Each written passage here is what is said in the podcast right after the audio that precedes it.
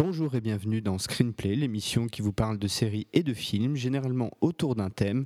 Ça se passe tous les 15 jours et ça commence maintenant.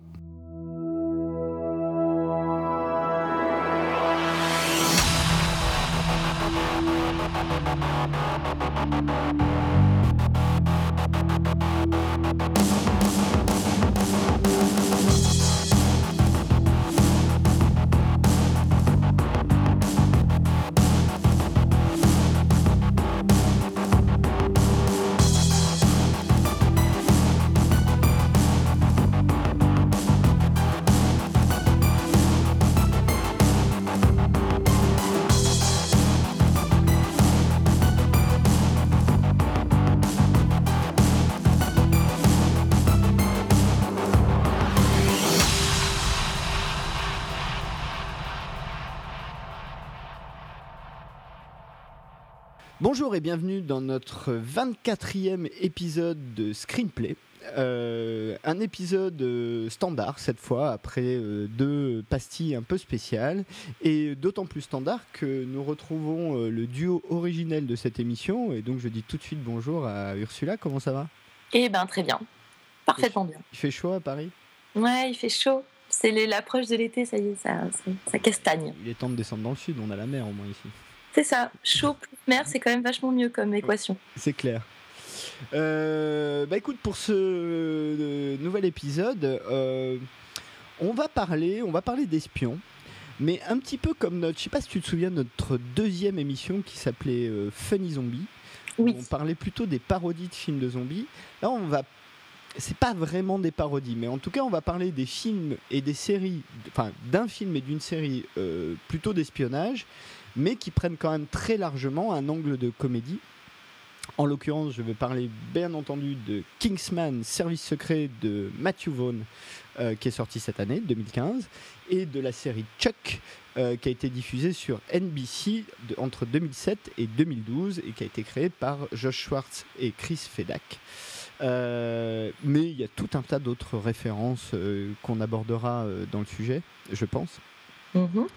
Euh, bon, tu, tu, tu, es, euh, tu es prête euh, à, ne, à continuer sans que ce message s'autodétruise dans 5 secondes? Ouais, je pense qu'il s'autodétruira, mais on aura un petit peu plus que 5 secondes. Hein. T'es une petite heure quand même, au minimum. Hein. Ouais, on va essayer de faire ça. d'être concentré.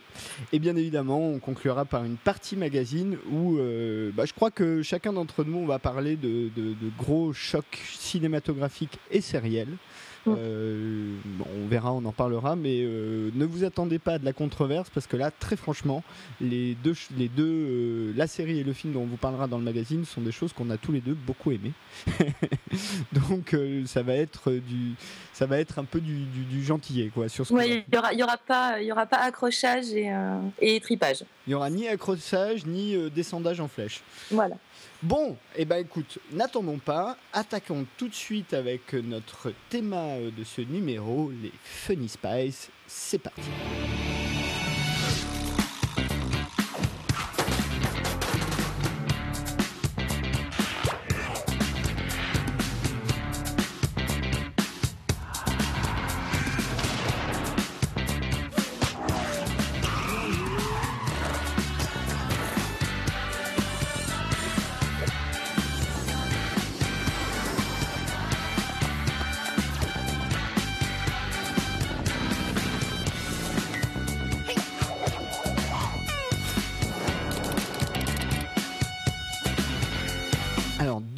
Casino Royale en 1967, bien entendu, je ne parle pas euh, du film de... Euh, comment s'appelait-il déjà? Martin Campbell, je crois, euh, de, de, la nouvelle franchise James Bond, que par ailleurs je n'aime pas beaucoup, vous avez le droit de m'insulter. Euh, moi, euh, Daniel Craig, euh, je trouve que c'est un James Bond tout pourri et Skyfall, j'ai pas du tout aimé. On peut en discuter si tu veux. Je n'attends pas du tout Spectre avec impatience et pour moi, le meilleur James Bond du monde, c'est Moonraker. Donc au moins, ça calme les esprits de James Bond, ça doit être rigolo, fun, ça doit pas se prendre au sérieux et c'est certainement pas un Jack Bauer. Donc voilà. Euh, fait. oui, mais du coup, ça reprend le sujet.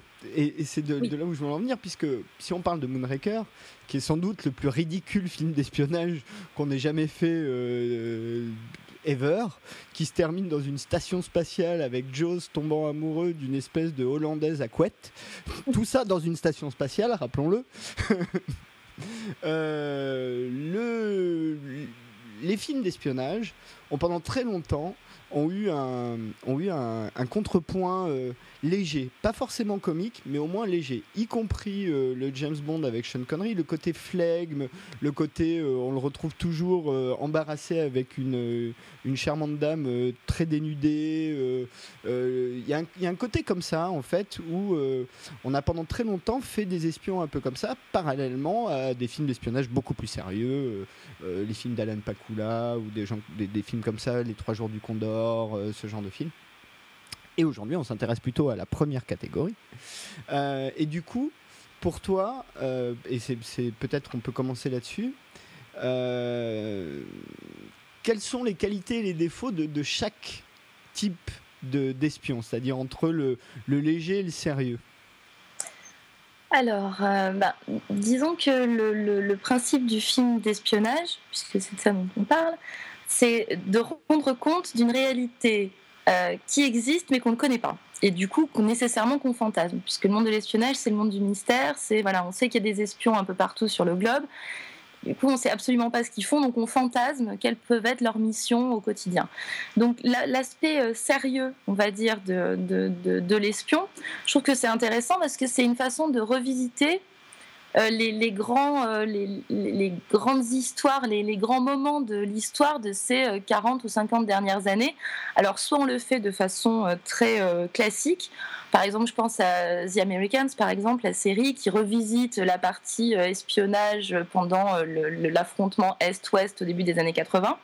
Donc voilà, ça permet de revisiter des périodes et même les James Bond, d'une certaine façon, les, James Bond des années 60, 70, 80, la façon dont ils ont évolué, racontent aussi pas mal l'évolution géopolitique du monde. Donc je trouve que voilà la, la, partie sérieuse, on va dire, de l'espionnage, je trouve qu'elle est intéressante parce qu'elle permet de gratter un peu dans le réel. Et bien évidemment, au niveau cinématographique, ce qui est intéressant, c'est d'aller gratter aussi, non pas vers la réalité, mais vers quelque chose de beaucoup plus créatif et de beaucoup plus fun, forcément. Et je trouve que les espions euh, parodiques, au sens large, sont intéressants parce qu'ils apportent justement, en se détachant du réel, quelque chose de beaucoup plus, euh, beaucoup plus créatif et finalement peut-être plus cinématographique ou scénaristique en tout cas que la partie euh, des espions plus réalistes. Bah, en fait, si tu prends le spectre, tu vas du côté le plus parodique, tu peux aller commencer en gros à Austin Powers ou Max la menace qui sont alors là vraiment où il n'y a pas une, once de sérieux dedans. Là, on est dans, le pastiche. Dans le pastiche total, absolument.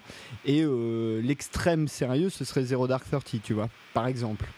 Enfin, l'extrême réaliste sérieux, ce serait Zero Dark Thirty, qui techniquement est un film d'espionnage. Hein. Euh, c'est euh, la traque de Ben Laden par une par une analyse de la CIA. Daniel Craig? Il n'y a pas Daniel Craig, si, il y a Daniel Craig dans Zero Dark Thirty? Non, non, Dans les James Bond. Oui, je disais dans les James Bond. Daniel Gregg, c'est déjà un peu plus au milieu. C'est-à-dire que pour moi, voilà, Zero Dark Thirty, c'est un extrême réaliste parce que dedans, les espions ne sont pas une seule seconde posés comme des héros.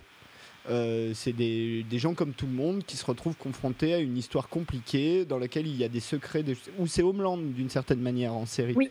Euh, l'extrême sérieux, enfin, même si Homeland n'est pas très sérieux à un certain degré, mais euh, disons le, traitement extrêmement réaliste, c'est plutôt ça. Et au milieu, eh ben, euh, au milieu, tu as des espions héros qui naviguent en gros de Roger Moore, effectivement, euh, dans lequel il y a un fort côté, encore une fois, j'aime pas trop le dire comédie, mais il y a un fort côté très léger qui est toujours présent dans, dans, les films et, euh, et puis d'un Jason Bourne peut-être ou du, des missions impossibles euh, euh, que ce soit version télé ou version film où là il n'y a pas forcément beaucoup de, de, légèreté mais il y a un côté un peu super héroïque il y a des gadgets il y a des espèces de masques en latex qu'on s'enlève des choses comme ça mm. qui sortent un peu du traitement réaliste et, évidemment, les grands films, euh, j'ai envie de dire, se situent plutôt dans. Enfin, même si Zero Dark Sortie est un très grand film, mais disons, les, traitements efficaces se situent plutôt euh, au milieu entre ces deux petits bars pour moi. Et je mhm. dois avouer que personnellement, j'ai plutôt une préférence pour l'espion qui met de la légèreté parce que, bah parce que euh, ça permet de, faire des films qui ne sont pas que des films d'espionnage, mais qui sont des films où on peut aborder euh, des tas de choses beaucoup plus larges, qui, sont, qui peuvent être euh, romantiques, qui peuvent être comiques, qui peuvent être lyriques, qui peuvent être épiques, enfin, qui donnent une plus large marge de manœuvre et, sortir du simple film d'action ou du simple film d'espionnage hardcore, quoi. Mais c'est intéressant justement tu parles de films d'action parce que je, trouve que les films d'espionnage et les James Bond en sont un très bon exemple. ça a toujours été des films d'action, évidemment, mais enfin, quand on les revoit aujourd'hui, par exemple, c'est vrai que le, Sean Connery dans les scènes d'action des, premiers James Bond, ça paraît totalement risible aujourd'hui.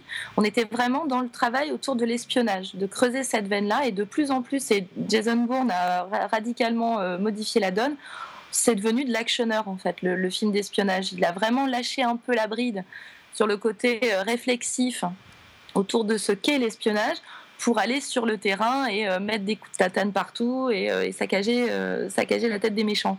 Et les James Bond ont suivi cette évolution de façon. Enfin voilà, les derniers James Bond avec Daniel Craig, c'est quand même. c'est des, des, actionneurs. Ah John McClane n'aurait rien à envier à un, James Bond d'aujourd'hui. C'est clair. Mais, mais ça, c'est un peu le, la tendance post-2001. Enfin dès qu'on a eu du, euh, du Jack Bauer, du Jason Bourne, c'est euh, GB à chaque fois, hein, comme James Bond. Mais oui, mais il y a, tout, on, en parlera dans Kingsman, mais il y a, y a, un clin d'œil à ça, justement. Absolument. Euh, mais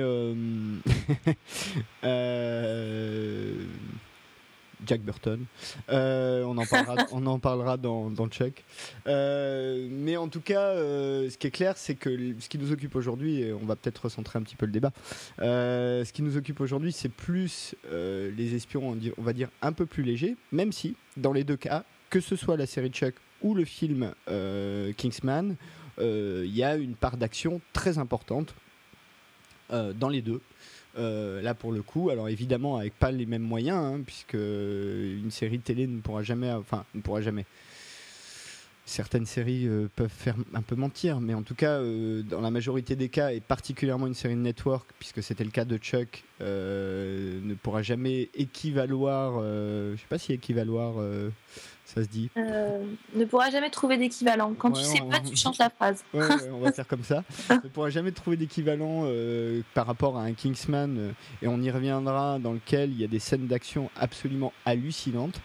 mais ce qui est vrai, c'est que dans les deux cas, il y a une part d'action très très importante, et en même temps, il y a aussi une part de comédie très très importante. Et je trouve que ce cocktail fonctionne plutôt bien. Et en plus, et ça j'aimerais bien savoir ce que tu en penses, euh, je le trouve très, euh, à, minima scénaristique, voire très cinégénique. Si, si tant est que tu as les bons acteurs et euh, les bons metteurs en scène. Quoi. Ouais, ouais surtout, je pense, le metteur en scène, c'est vraiment important. Et, et, pour Kingsman, par exemple, il est évident qu'il y, a un vrai travail de mise en scène, de, de, direction d'acteurs aussi, puisque le choix du casting n'était pas évident à la base. Sur le papier, même, à mon sens en tout cas, c'était des choix même un peu casse-gueule et qui se révèlent à l'écran d'une incroyable cohérence, mais vraiment. Et il y a des choix, des, parties pris de mise en scène, effectivement, qui, euh, ouais, ça, ça. Il n'y a, pas, a pas à chier. Quand il y a quelqu'un derrière la caméra, ça fait du spectacle. Hein. Ah oui, c'est clair. C'est clair. Euh, mais même dans Chuck, où là effectivement c'est quand même plus le showrunner. Alors globalement la série a été showrunnée par euh, Chris Fedak, mais on y reviendra, hein, je ferai l'affiche un peu plus tard.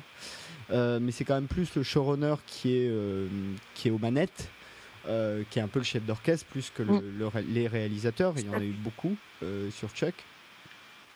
mais ce qui est vrai, c'est que même, même pour une série de network qui se posait quand même comme une série plutôt de comédie ou en tout cas de comédie d'action. Il y a beaucoup beaucoup de scènes d'action. Il y a des hélicoptères, il y a des tas de véhicules, il y a plein de flingues, ça explose, ça pète, et c'est pas forcément des, CGI pourris. Donc, euh, euh, alors évidemment, euh, encore une fois, c'est de la télé. Donc il y a des tas de moments où tu vois un peu le, tu vois un peu les ficelles. C'est ça, ça fait partie un peu du deal d'une certaine manière. Mais il est vrai que la partie action est très importante Et une des particularités, et, et ce sera peut-être le dernier point général avant qu'on attaque la série, une des particularités de, ces films d'espionnage un, peu, un peu légers, c'est que les séquences d'action sont souvent très dialoguées. C'est pas juste des mecs qui se battent, c'est des mecs qui non seulement se battent, mais l'action est une forme de dialogue. Et ils parlent entre eux en général pour se dire des trucs complètement absurdes euh, pour parler euh, je sais pas moi de la qualité d'un whisky ou, tu vois ou, euh, ou dans Chuck ça peut être une dispute de couple tout en tout en se battant contre des dizaines de méchants qui sont là tu vois il peut y avoir ce genre de choses. Et, et ça aussi je trouve que c'est assez assez symptomatique euh, des, bons, euh, des, bonnes œuvres du genre, c'est que euh, les scènes d'action sont pas juste des scènes d'action, elles font intégralement partie de la trame scénaristique, elles sont, et elles sont parsemées de dialogues qui souvent participent d'ailleurs à la qualité de la scène d'action elle-même. Je sais pas si c'est clair ce que je dis, mais...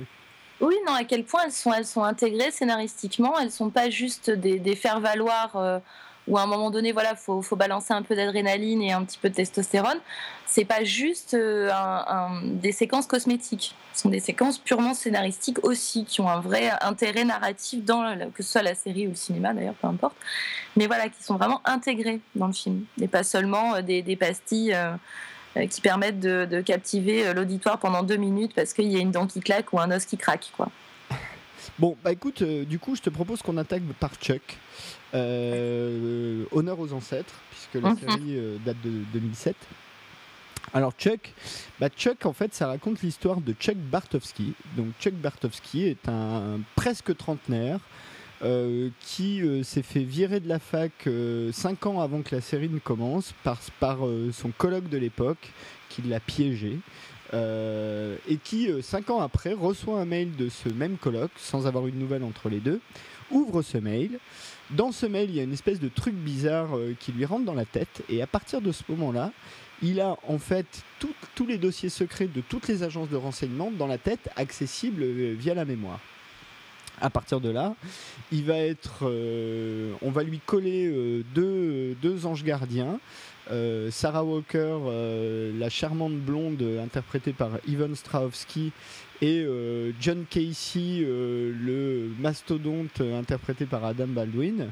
Et euh, pendant cinq saisons, on va suivre les aventures de ce personnage qui est basiquement un geek voire même un nerd, puisque dans la vie post, post s'être fait virer de la fac, il travaille dans, une, dans le Darty de Burbank qui s'appelle le Bymore, dans lequel il dirige les réparateurs informatiques euh, qui, euh, qui sont nommés la Nerd Herd, euh, plein de déviants divers et variés.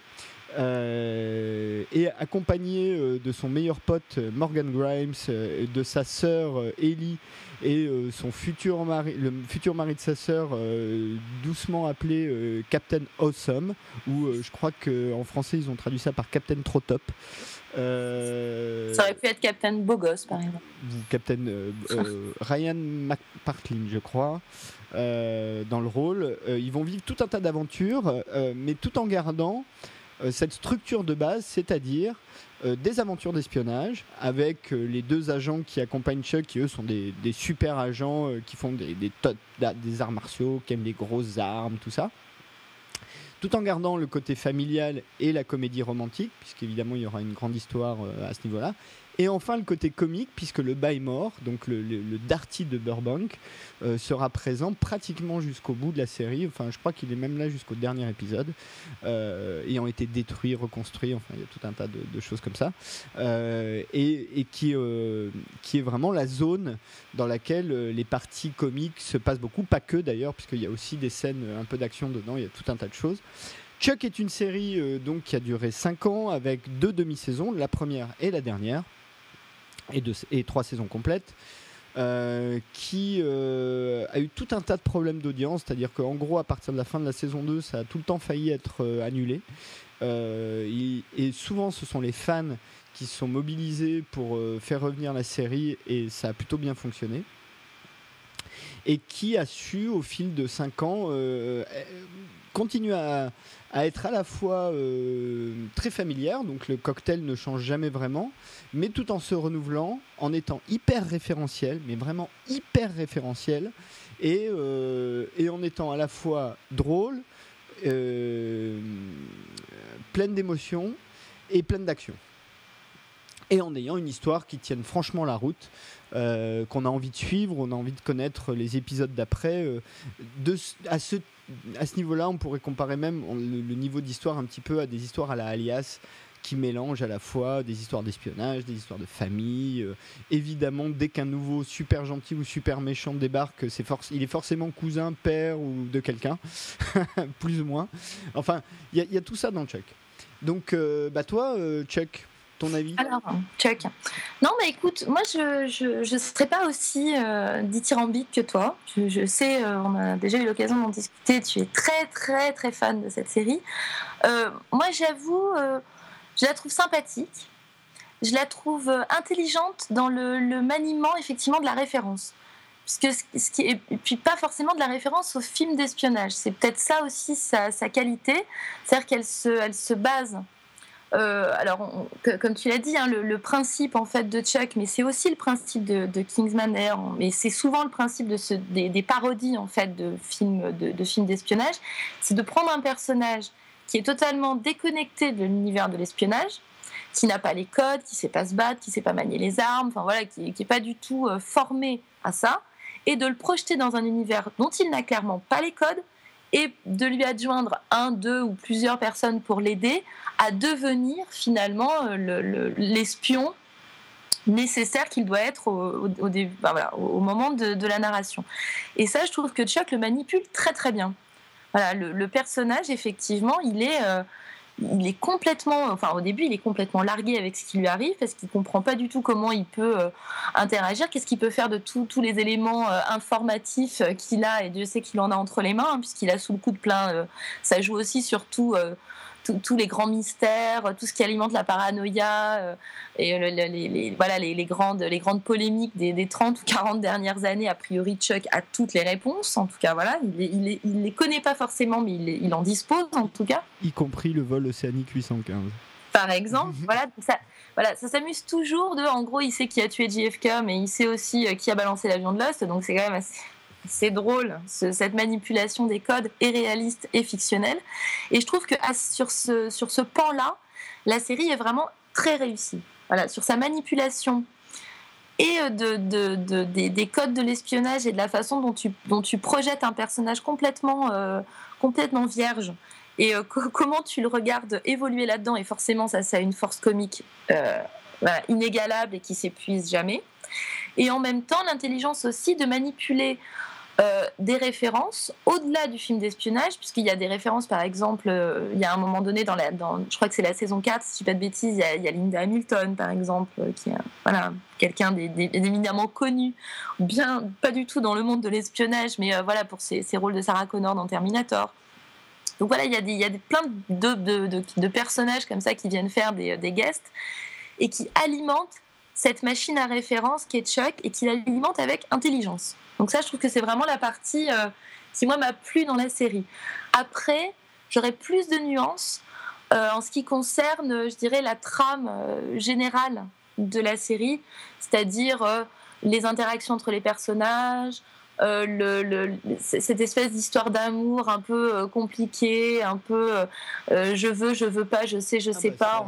C'est un, pendant, disons, deux, la moitié de la série quasiment, c'est un will they, won't they basique. Enfin, pour le coup, basique mais efficace. Oui, mais moi j'avoue que ça, ça me lasse en fait en tant que spectatrice parce que c'est quelque chose qui est, qui est beaucoup vu. Enfin, là j'ai l'impression d'avoir du déjà vu, alors que sur d'autres points la série arrive à faire des choses assez, euh, j'irai pas jusqu'à dire inédites, mais assez rafraîchissantes, en tout cas dans le traitement. Et je trouve que sur ce, ce point-là, justement, ils sont pas du tout dans l'originalité, ils sont pas dans la singularité, ils sont dans quelque chose de très attendu, de un peu ronronnant qui, voilà, qui moi a tendance un petit peu à me, à me détacher en fait des personnages. Ouais, alors c'est vrai que hmm, Ah, désolé. non, non, non. euh, la remarque est, est- est juste, mais euh, enfin pour moi, mais euh, je j'en tirerai pas les mêmes conclusions en fait. Hmm. C'est vrai que à un certain niveau, il y a une recherche de l'efficacité scénaristique. Une réelle recherche de l'efficaci- l'efficacité scénaristique. Si on résume l'idée de base de, de Chuck, c'est raconter l'histoire d'un type normal euh, qui est euh, mis en présence de circonstances totalement extraordinaires. C'est la base. Et c'est pas le premier, c'est pas le plus original. Enfin, il y en a plein d'autres qui ont, qui ont été sur ce terrain-là. Là-dessus, on est d'accord. Mais c'est ça. Sauf que ce type normal, et c'est pour moi ce qui fait euh, la, grosse qualité de Chuck, une des grosses qualités de Chuck, ce type normal, c'est un type qui, basiquement, est l'archétype du trentenaire qui a eu une adolescence de geek. Ouais. Euh, avec toutes les références que ça comporte, il a un poster de Tron et de Dune dans, dans sa chambre. Alors, euh, Dune est un des films les plus décriés des cinéphiles et les plus adorés des geeks, c'est par exemple. C'est Ouais. une des grandes caractéristiques du truc.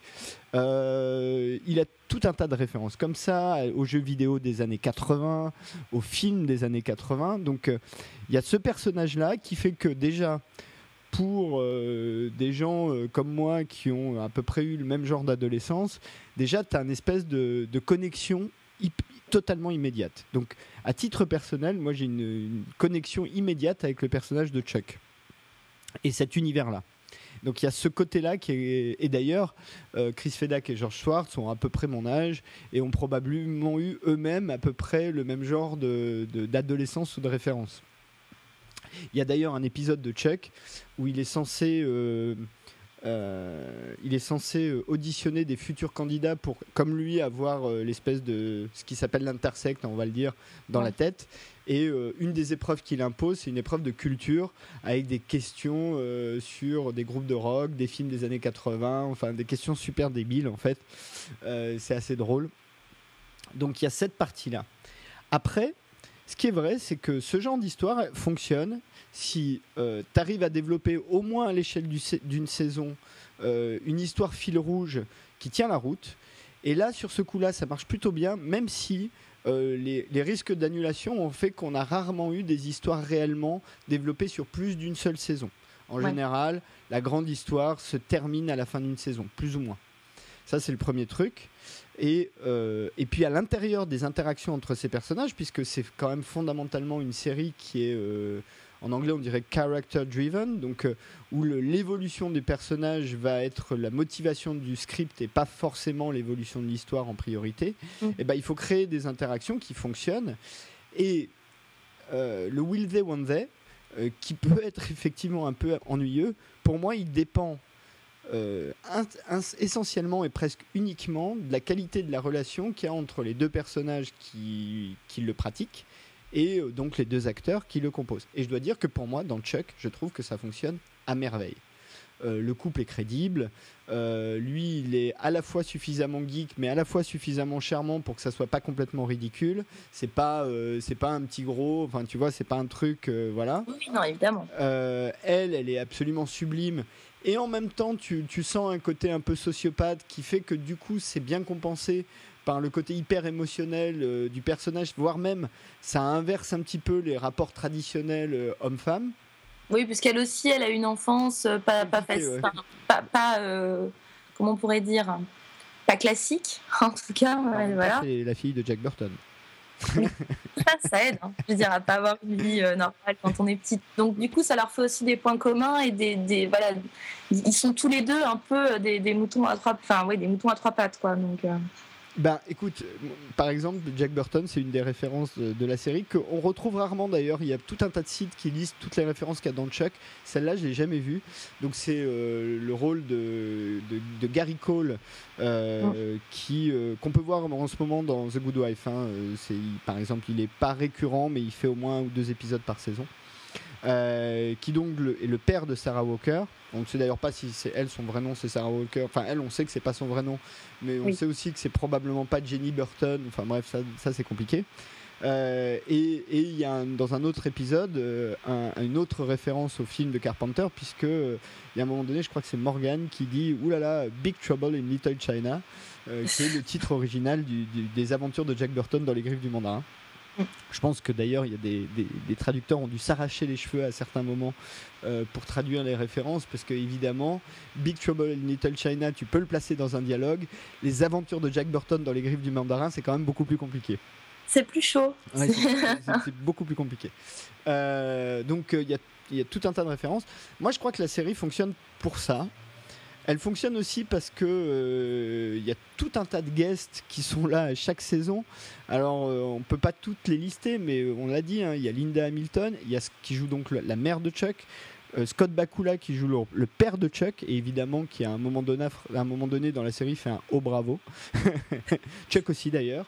Il y a Brandon Roof qui, euh, qui était le, on en a parlé euh, ensemble dans, dans l'émission que nous avions consacrée à Superman puisqu'il a joué Superman Clark Kent dans Superman Returns de Brian Singer et qui évidemment à un moment donné dans la série il y a Chuck qui lui dit oh tu te prends pour Superman ou quoi? Enfin voilà il y a la référence Carrie Ann Moss qui joue le rôle dans la cinquième saison d'un personnage qui s'appelle Gertrude Verbansky. Euh, qui, euh, et il y a toute une scène en, bullet time avec Carrie Ann Moss qui est donc euh, la, qui était dans Matrix, hein, qui, qui, était la, la Trinity de Matrix. Christine Krug qu'on a pu voir dans Smallville, ce qui fait qu'il y a quand même deux personnages qui ont joué dans des Superman qui jouent dans, dans Chuck. Euh, Chevy Chase, Chevy Chase qu'on a pu voir récemment dans Community, grand acteur comique qui joue le rôle d'un espèce de Steve, Jobs complètement taré.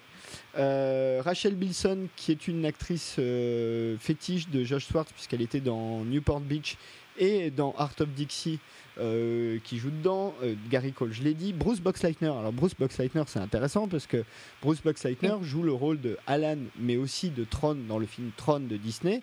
Et Tron est un film dans, dès le début de Chuck, il y a l'affiche du film dans la chambre de Chuck, et c'est pas une affiche juste en fond de décor, puisque il y a même toute une partie de la série où derrière cette affiche, il il fait une espèce d'enquête perso, il colle tout un tas de post-it et du coup l'affiche euh, a toujours est presque un personnage de, la série, cette affiche de Tron.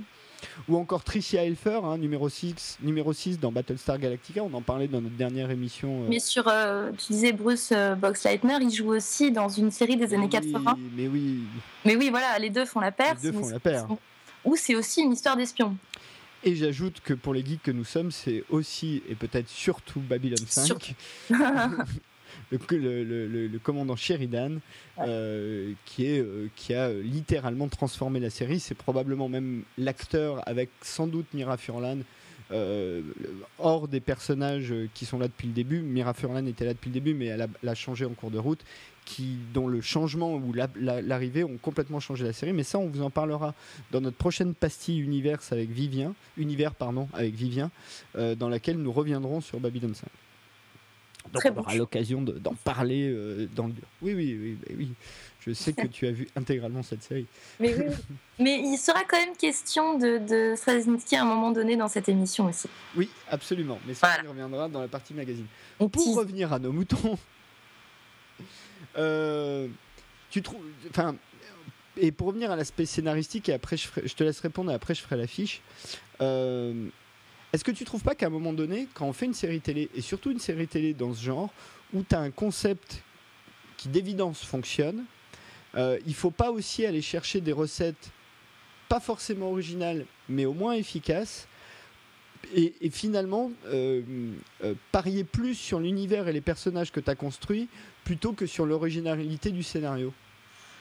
Euh, Oui, sans, doute qu'à un, moment donné, si tu, si tu es trop ambitieux, je dirais. Enfin, tu, peux difficilement. Enfin voilà, tu disais c'est quand même aussi une série d'un network. Enfin, c'est NBC, donc euh, tu peux pas non plus euh, et gérer des personnages et l'évolution de tes personnages et bourrer ta série de références et en plus euh, faire une ligne narrative qui serait vraiment chiadée. Bon, effectivement, il y a un moment donné, il faut faire des choix. Ça, j'en suis bien consciente. Hein, et c'est sans doute à un moment donné aussi la limite de ce type de série, c'est-à-dire que tu peux pas non plus attendre euh, une tabula rasa complète. Et étant donné que le, pitch de départ, effectivement, est une bonne idée et qu'elle est très efficace, bon, tu t'arc-boutes sur ça, tu poses bien tes personnages et tu t'amuses à les faire évoluer pendant 5 ans, voilà, avec, avec plutôt intelligence bon, tu peux pas non plus t'attendre à ce que le scénario soit euh, pétaradant et explosif à, tout, toutes les épisodes ou toutes les saisons. C'est effectivement, je pense, le, un choix aussi d'efficacité et puis surtout. Euh, enfin voilà, une, série, ça s'écrit, euh, ça s'écrit quand même vite. C'est pas un film. Enfin, la, temporalité de, de, la création d'une série et de, de rendre comme ça une saison tous les ans, ça oblige quand même un rendement euh, temporel un petit peu plus tendu, on va dire, que le cinéma. Et nécessairement, il y a des choses que tu laisses sur le chemin.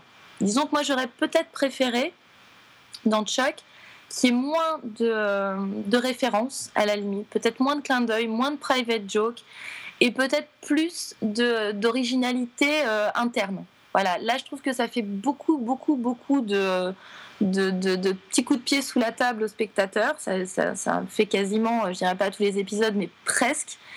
Et peut-être que ça aurait valu à un moment donné qu'ils se détachent un petit peu de cette veine-là, qui est efficace, qui, voilà, mais qui aurait peut-être permis, si elle avait été moins présente dans, les autres saisons, de contrebalancer et peut-être d'alimenter un peu plus scénaristiquement la série.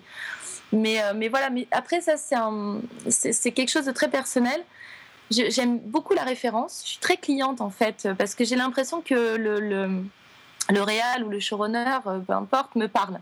Voilà, me, me, me, fait, euh, me fait une blague à moi toute seule. Donc j'avoue que j'aime bien le principe de la référence et, du clin d'œil, mais je trouve que c'est aussi une forme de euh, pas de facilité, mais comment dire,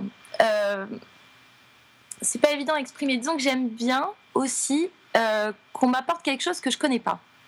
Et je trouve que l'usage répété, récurrent et même systématique de références externes à l'univers d'une série, je trouve que ça, ça, peut à un moment donné être une forme de euh, et de cache-misère scénaristique, bon, mais surtout euh, d'une facilité euh, de connivence avec le spectateur. Où, du coup, c'est très difficile d'être critique vis à -vis de la série parce qu'elle t'est sympathique. Je sais pas, tu vois ce que je veux dire? Je comprends, et, et, euh, au fond, c'est encore une fois, c'est assez juste. Euh, le, ce qui fait en fait, enfin, le, le, truc de la référence, c'est que c'est vrai que comme tu le disais, ça crée immédiatement une acquaintance, pas avec le public en général, mais avec un certain public. Euh, en particulier. Euh, chose qu'on retrouve dans des séries comme euh, Raising Hope, Community ou des, des, séries, des séries qu'on mhm. dit un peu méta, tu sais. Enfin, c'est un peu, le, c'est un peu le, le terme consacré aujourd'hui. Et c'est probablement ce qui fait de Chuck aussi une série un peu une série de niche. C'est-à-dire que, euh, là encore une fois, moi, la référence, au contraire, ce qui m'amuse dans Chuck, et c'est ce qui donne un côté ludique à la série pour moi, c'est de voir comment ils vont l'intégrer. En fait, tu les vois venir, beaucoup t'en vois venir. Euh, tu te dis bien qu'à un moment donné, ils vont parler de Die Hard, ils vont parler de Retour vers le futur, ils vont parler de Terminator, ils vont parler de Tron, ils vont parler de Dune, ils vont parler de Star Wars. Enfin, toutes ces références-là, un peu comme tu peux trouver dans un The Big Bang Theory aussi, où euh, il y, a une partie un peu comme ça. Donc, c'est moi pour moi, c'est l'aspect ludique, c'est de voir comment ils vont l'intégrer dans cet univers-là. Après, je trouve que là où la série fonctionne au-delà de ça, c'est que, euh, basiquement, hein, tu as quand même euh, trois zones, de, trois espaces en fait dramatiques où l'action principale se passe, qui sont euh, le bail mort, l'endroit où vivent, euh, enfin Echo Park, qui est l'endroit où vivent donc euh, Chuck, Sarah, Ellie, euh, Awesome, Kazé et Morgan, donc tout le monde vit au même endroit, mhm. qui, qui, là joue presque sur les codes du, sitcom, tu sais, de, du côté un peu Friends, tu vois, tout le monde habite chez tout, enfin vers tout le monde, tout, le monde habite chez tout le monde. Périmètre le côté workplace, tu as le by more où on joue complètement sur les codes du workplace drama, mais où en même temps, c'est l'endroit où euh, souvent euh, on, utilise des références. Très très souvent, hein. il y a une DeLorean qui est par exemple dans un épisode, euh, la voiture de Retour vers le futur. Il y a un épisode où Morgan, pour plein de raisons super rigolotes, se retrouve pieds nus euh, en Marcel et en pantalon à crapahuter dans des conduits d'évacuation, donc euh, direct référence à Die Hard. Et c'est Mhm. pas la seule d'ailleurs, puisque le, il y a un moment donné où le Baymore est, est pris en otage et le flic à l'extérieur euh, qui gère la prise d'otage et euh, le fameux, je crois, détective Powell, je crois qu'il s'appelle comme ça dans Die Hard. C'est l'acteur qui joue le rôle et il joue le même personnage. Qui se trouve être le cousin de Big Mike, Big Mike étant le manager du, du, du. Et enfin, tu as le château, le château étant la base euh, secrète de la CIA, enfin voilà, euh, dans laquelle se passent les histoires d'espionnage. Là aussi, avec d'autres types de références qu'on peut utiliser. Donc, ces trois zones-là, c'est vraiment le cœur du show. Plus euh, les extérieurs, il y a plein de moments qui se passent à l'étranger aussi, enfin, il y a tout un tas de trucs comme ça. Et je trouve que du coup, euh, grâce à ces trois zones-là, finalement, ils arrivent à combiner ces trois styles, c'est-à-dire euh, la comédie un peu sitcom, le workplace drama et le- la comédie d'espionnage, en identifiant, en- et ça se mélange, hein, il y a des moments où euh, les, les types, certains types d'actions se passent dans certaines autres zones, mais Mhm. mais du coup, ça donne des identités très précises à chaque lieu. Et d'ailleurs, il y a une musique très précise, qui, enfin un thème musical très précis qui revient pour chaque lieu. Et les scènes d'action ont elles-mêmes un, un- thème musical très précis. Donc, Mhm. pour revenir à ce qu'on disait, il y a un moment donné, dans Chuck, euh, une ch- recherche de l'efficacité, sachant qu'avec les moyens qu'ils avaient, évidemment, faire de l'action, ça veut dire que tu mets beaucoup de budget sur les scènes d'action et que du coup, tu es obligé d'avoir des, des décors très réutilisables. Donc, ces trois zones sont, sont vraiment, à mon avis, en dur à la saison et elles bougent quasiment jamais. Et du, enfin, était, puisque la série est terminée. Euh, et, du coup, pour moi, c'est ça qui fonctionne. C'est-à-dire que Chuck, c'est une série où l'originalité, elle vient du personnage, elle vient des références, enfin de l'usage des références dans cet univers-là, elle vient du mix de ces différentes tonalités, mais euh, chacune de ces tonalités entre elles utilise les arguments les plus efficaces de son genre. Que Mhm. ce soit l'espionnage, le sitcom, donc le Will They, Won't They, c'est typiquement le sitcom, mais tu as aussi euh, le mariage, euh, l'accouchement, euh, enfin tu as tous ces trucs, tous ces trucs classiques se retrouvent, et, et le truc d'espionnage évidemment, puisque c'est un peu l'argument vendeur de la série. Donc moi je trouve que ça fonctionne plutôt bien en fait, mais, mais la remarque est juste, c'est-à-dire que en même temps, c'est vrai que à l'intérieur de chaque intrigue, on reste dans une certaine forme d'efficacité. Et du coup, si tu rentres, si t'es pas accroché par euh, cet univers-là, en dehors de l'histoire que ça raconte, c'est vrai qu'à un moment donné, c'est bien fait, hein, donc tu prends du plaisir, mais peut-être que tu ne regarderas pas une deuxième fois, quoi. Ouais, ben, si tu veux, en fait, moi, je me, je me dis toujours le- l'idée de la, de la référence et du clin d'œil. euh, il faut, si, si tu veux, que la compréhension, enfin, ou plutôt la, la méconnaissance de la référence à laquelle tu fais allusion ne gêne pas à, euh, l'appréciation de la séquence. Voilà. Et je, trouve que dans Chuck, il y a un déséquilibre parce qu'il y en a tellement, des références, c'est tellement euh, foisonnant. Si tu n'as pas les références dont la série fait, euh, fait objet, bah, tu passes à côté en fait de plein de choses. Il y a plein, de, plein par exemple, de gimmicks qui vont pas être drôles. Il y a plein de, euh, de, de, références qui vont, qui vont pas te faire sourire ou qui vont pas te. Parce que si, si, tu- si tu si t'as pas ce code-là, alors effectivement, c'est le principe de la référence, c'est de faire un appel de pied sous la table. Donc ça veut dire qu'il faut effectivement que tu connaisses. Alors s'il y en a un ou deux et que toi tu as pas les codes, ça passe, c'est pas grave. S'il y en a trop, si c'est trop foisonnant, à un moment donné en tant que spectateur, moi c'est un peu l'impression que j'ai. Et pourtant j'ai les codes, hein, donc c'est pas forcément parce que je les comprends pas.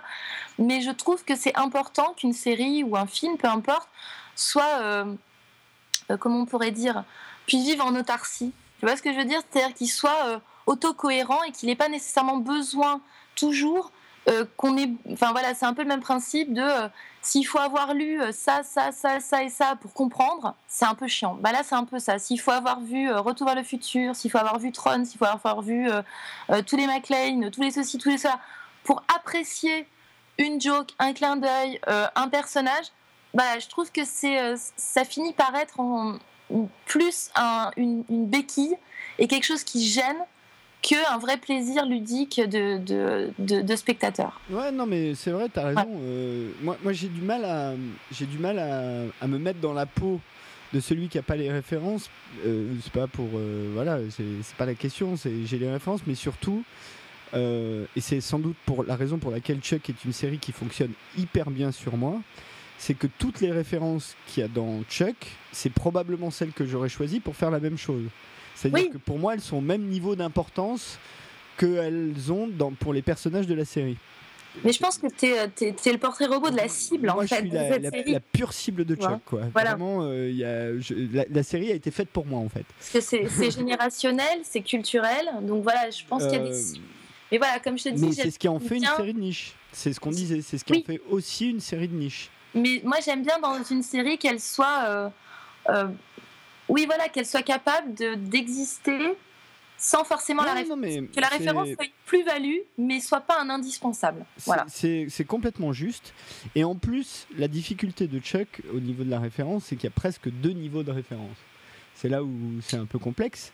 C'est que la référence évidente, c'est celle qu'on a citée. Il y en a tout un tas d'autres. Hein. J'ai pas dit, hein. il y a Christopher Lloyd aussi, qui, même est dans deux épisodes, je crois, deux ou trois épisodes, euh, il me semble en saison 3, euh, dans lequel il joue donc un psy. Donc évidemment, Chuck ne, fait référence à lui, ne l'appelle jamais que Doc, donc qui est une référence à son personnage dans Retour vers le futur. Mais aussi, euh, Chuck, à un moment donné, se fait interner dans un asile, dans un épisode où il y a Christopher Lloyd, qui est une référence à Vol au-dessus d'un nid de coucou, dans lequel il y avait le même Christopher Lloyd. Tout à fait. Donc euh, c'est ce qui euh, c'est ce qui est compliqué. Ça et, ça ça fait partie des références, je dirais, évidentes. Et en, en sous-texte presque, tu as des références un peu plus subtiles, notamment par exemple, tous les héros se battent tout le temps en faisant des espèces de kung-fu, mais des, trucs qu'aujourd'hui on ferait plus dans un, dans un Jason Bourne ou dans un Mission Impossible, on le ferait pas.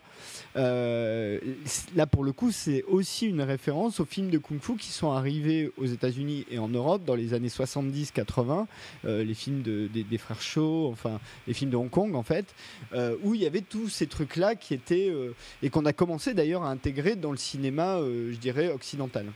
Mhm. Donc ça c'est le deuxième niveau de référence par exemple. Donc c'est vrai que c'est un peu compliqué. Je vais faire la fiche parce que sinon on finira par pas la faire puis après on va conclure sur Chuck. Donc je l'ai dit, c'est une série créée par Josh Schwartz et Chris Fedak. Josh Schwartz c'est le monsieur qui a derrière Newport Beach. Euh, bon voilà, une série dont on reparlera sans doute un jour. Gossip Girl, série qui a eu quand même un gros gros succès. Et plus récemment Art of Dixie entre autres choses. Chris Fedak, euh, il a bossé récemment sur Forever, la série de, non renouvelée de, ABC. Et il me semble aussi qu'il travaille sur The Astronaut Wives Club qui vient de commencer. Et dans les, producteurs exécutifs très très récurrents et très importants dans la série, on notera la présence de MacG qui avait déjà bossé sur Newport Beach avec euh, Josh Schwartz, mais aussi Supernatural ou Nikita, euh, et Robert Duncan McNeil, dont on a parlé dans notre pastille univers, qui était donc le, lieutenant Paris dans Star Trek Voyager, et qui est un, producteur exécutif qui a réalisé de nombreux épisodes de Chuck, qu'on a revu depuis sur 666 euh, Park Avenue et Girlfriend Guide to, to Divorce, dont la saison s'est terminée. Je ne sais pas du tout si c'est renouvelé ou pas. dans le rôle de Chuck, nous avons donc Zachary Levy, alors Zachary Levy, bon, il a fait tout un tas de petits trucs avant Chuck. C'est vraiment Chuck qui lui a donné son, sa, première euh, grosse opportunité. Euh, depuis, on a pu le voir dans Thor, euh, l'âge des ténèbres. C'était aussi lui le, le, voleur slash prince de réponse, hein, la voix. Et le personnage a été fait sur lui. Et c'est lui qui chante aussi. et enfin, on le verra, et ça j'attends ça avec impatience, ah ah. dès septembre, le 24 septembre pour être précis, sur NBC encore dans Heroes Reborn. Euh, où euh, visiblement il tient un rôle assez important puisqu'il est présent dès les premiers posters, dans les derniers teasers, enfin voilà. Et c'est le, dernier teaser d'ailleurs est très très alléchant, je trouve. Et on sait que Masioka revient. Euh, donc ça c'est cool aussi. Hiro Nakamura sera là. Euh, dans le rôle de Sarah, on a Yvonne Strahovski qui n'avait pas fait grand chose avant. C'est une actrice australienne, donc elle a surtout fait des choses là-bas. Mais depuis, elle a été dans Dexter, hein, une, une, ou deux saisons complètes. Dans euh, la dernière demi-saison, enfin euh, saison courte de 24 heures chrono, Live Another Day. Et elle est aussi dans The Astronaut Wives Club, que je n'ai toujours pas vu, donc je ne peux pas en parler. Et moi non plus. Adam Baldwin, alors Adam Baldwin, il était dans X-Files, mais surtout, surtout dans Firefly, où basiquement il joue le même rôle que celui qui joue dans Chuck. Et euh, en ce moment, il est dans The Last Ship, série euh, pas désagréable à regarder. Hein, je vous la conseille. Il faut pas être allergique au drapeau américain et aux hymnes, mais à part ça, euh, la, série fonctionne plutôt pas mal. nous avons donc dans le rôle de Morgan Joshua Gomez. Alors Joshua Gomez, il, a, il avait fait avant Chuck euh, Invasion et euh, FBI porté disparu. Depuis, pas grand chose. Hein, des petits rôles par-ci par-là, notamment un rôle assez amusant dans un épisode de Castle de la saison dernière. Pas, celle qui vient de se terminer, celle de l'année d'avant. Euh, Ryan McPartlin, donc dans le rôle de Awesome, qu'on a pu voir dans J. Edgar ou plus récemment dans Art of Dixie. Sarah Lancaster dans le rôle de Ellie qu'on a pu voir dans Everwood euh, et qui est plus récemment dans The Witches of West End, que je n'ai pas vu non plus. Euh, Scott Krinsky euh, dans le rôle de Jeff, qu'on a pu voir dans Newport Beach, et ensuite Vic Shahay, Bonita Friedrichi et Mark Christopher Lawrence, respectivement dans les rôles de Lester, General Beckman et Big Mike. Euh, qui n'ont pas eu des carrières euh, très notables. La musique a été faite par Tim Jones, à qui l'on doit aussi euh, Cult, autre série sur laquelle a participé Josh Schwartz et Human Target. ça a été produit par Warner, Bros. Television, mais diffusé sur NBC. Ça a été diffusé entre 2007 et 2012 sur NBC et en France sur TF1 à partir de 2008. les épisodes font 42 minutes. Comme je l'ai dit, hein, il y a deux demi-saisons et trois saisons complètes. Et les audiences ont commencé à 9 millions pour se terminer à 4 millions avec des grosses difficultés de renouvellement à partir de la fin de la saison 2. La série a un score Rotten Tomatoes de 89%, ce qui est relativement élevé, donc elle a quand même plutôt bonne presse. Et euh, étant donné que ça ne fait que 5 ans que ça s'est terminé, euh, il n'est toujours pas exclu qu'un jour on voit un film Chuck, puisque euh, la fanbase de la série reste quand même encore assez active, il faut bien le dire. Pour euh, peut-être conclure sur Chuck euh, et, faire la, liaison avec euh, notre film de ce thème, donc globalement, hein, l'intrigue de Chuck, au final, elle peut se résumer par c'est l'histoire d'un mec, donc je l'ai dit, un normal confronté à des circonstances extraordinaires, mais c'est aussi l'histoire d'un mec qui, un peu timide et un peu geek, qui va tomber sur la femme de sa vie et, euh, et, va passer euh, deux ans à essayer de la draguer, puis deux ans à essayer de l'épouser, euh, avec, on va pas spoiler la fin, mais avec une fin un petit peu de, de, de conte de fées, enfin un peu d'anti-conte de fées même, d'une certaine manière. Il y a un côté un peu comme ça, une fin un petit peu d'ailleurs... pas amère, parce qu'en anglais on dirait bittersweet, mais, mais nostalgique, voilà. douce amère. Douce amère, exactement. Merci. Euh, donc une fin un petit peu douce amère comme ça, euh, qui, a, pas forcément plu beaucoup, mais c'est vrai que plus, je la revois, moi j'ai vu la série intégralement trois fois et plus je la trouve, euh, je trouve que c'était la fin qu'il fallait faire. Donc je suppose que quand tu es à l'intérieur et que tu bosses ce matériau depuis 5 ans, tu, vraiment t'essayes de trouver la meilleure façon possible de terminer. Mais donc globalement, Chuck a au moins le mérite d'être une euh, feel-good série. Ouais. Et je, c'est vraiment le, point de la série, et c'est peut-être là où on peut en conclure, et c'est ce qui fonctionne d'ailleurs avec le genre sur lequel on fait notre thème, c'est que l'objectif de rajouter de la comédie là-dedans, c'est que t'es pas juste dans un truc d'adrénaline, juste de l'action, de l'action, de l'action. T'es pas non plus juste dans un truc euh, torturé, un télo à la la taupe, tu vois, euh, ou euh, la Maison Russie, les Trois Jours du Condor, euh, la série Rubicon, tu vois. Enfin, oui, on n'est pas dans, dans le sérieux. qui sont quand même, alors même si les Trois Jours du Condor, il y a un aspect émotionnel important, mais qui sont quand même très très cérébraux. Là, vraiment, l'idée, c'est que pendant l'épisode, tu passes un bon moment, on te raconte une bonne histoire. Il y a des personnages qui sont chacun crédibles dans leur rôle respectif et qui s'amusent de leurs défauts beaucoup plus que de leurs qualités. Euh, et c'est ça qui marche bien dans la série, c'est que justement les, les, personnages sont presque plus définis par leurs défauts, en tout cas ce qui objectivement pourrait être considéré comme des défauts, plus que par leurs qualités ou leur héroïsme ou des choses comme ça. Et du coup, euh, est-ce que pour euh, réagir, pour toi c'est ça aussi qui fonctionne? Est-ce que l'idée c'est vraiment de, donner à la fois de l'adrénaline, de l'émotion et de la réflexion? Oui, ça fonctionne. Oui, je, suis plutôt d'accord avec toi. Encore une fois, moi, c'est pas une série que je déteste hein, du tout. Hein. Voilà, j'avais juste des, points particuliers sur lesquels j'étais un peu, un peu plus, euh, un peu plus tiède. Mais après, c'est loin d'être une purge, hein, vraiment pas. Mais euh, non, je me disais peut-être que c'est une série qui aurait gagné à être plus courte. Pas forcément sur le nombre de saisons, mais sur le temps d'épisode. Tu je me dis, ça aurait peut-être été une série qui aurait gagné à faire du 30 minutes d'épisode. Tu vois, d'être sur un format plus court peut-être pour, euh, ramasser un petit peu plus les, euh, les intrigues, que ce soit peut-être un petit peu plus dense finalement.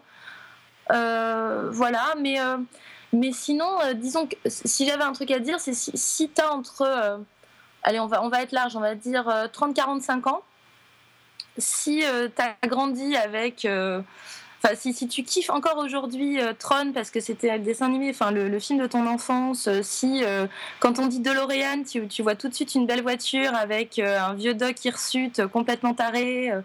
si voilà, tu vois, si, tout, ces, tout cet univers-là te plaît, te parle, et si tu as une forme de nostalgie, tu vas kiffer Chuck à mort.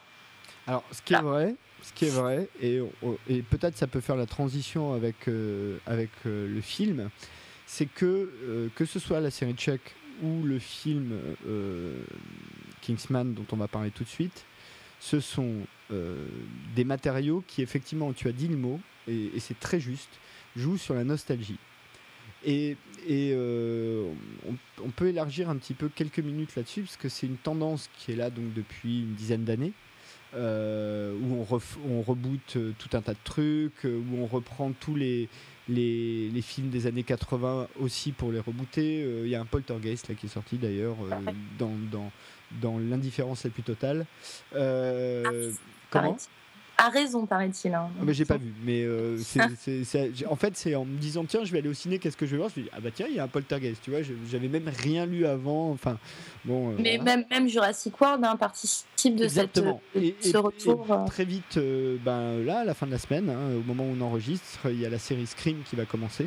Ouais, il y a Terminator qui sort. Terminator Genesis qui, qui, vient de sortir. Enfin, il y a toute une grande tendance. Et, et on sait déjà que Star Wars 7 va énormément jouer sur ses codes, hein, puisque la, la, fin du, teaser euh, dont on a déjà parlé dans notre émission euh, spéciale Marvel, euh, notre épisode 20 je crois, est totalement orienté là-dessus. Enfin, c'est un plan hyper nostalgique. Mais parce que je pense que DJ Abrams est un, est un nostalgique. c'est un enfant des années 80. Il, il le revendique hein, euh, lui-même. Hein, c'est un enfant Amblin et, et Joe Dante. Enfin, euh, enfin Amblin en fait, puisque Joe Dante, euh, le Joe Dante qu'on aime en grande partie, c'est Amblin. donc, donc c'est vrai que il y a cette tendance à la nostalgie. La question étant, et, c'est un vrai débat, je trouve, aujourd'hui, parce qu'il il y a autant de gens qui cassent cette, tendance nostalgique de gens qui trouvent ça génial, euh, c'est que, est-ce que, à un moment donné, euh, il y a eu un espèce d'âge d'or du cinéma dans les années 80 dont on n'arrive pas à sortir? Oui, mais peut-être que c'est euh, peut-être que c'est générationnel, c'est-à-dire que ceux qui sont aux commandes aujourd'hui, que ce soit des studios ou des ou des postes de réalisation, sont des gens qui sont de cette génération-là tout simplement, et que peut-être, si ça se trouve, dans 20 ans, il y aura la nostalgie des années 2000 avec, euh, tu vois, une nouvelle génération de gens qui auront une nostalgie. Je pense qu'il y a quelque chose de cyclique là-dedans, en fait. Je pense.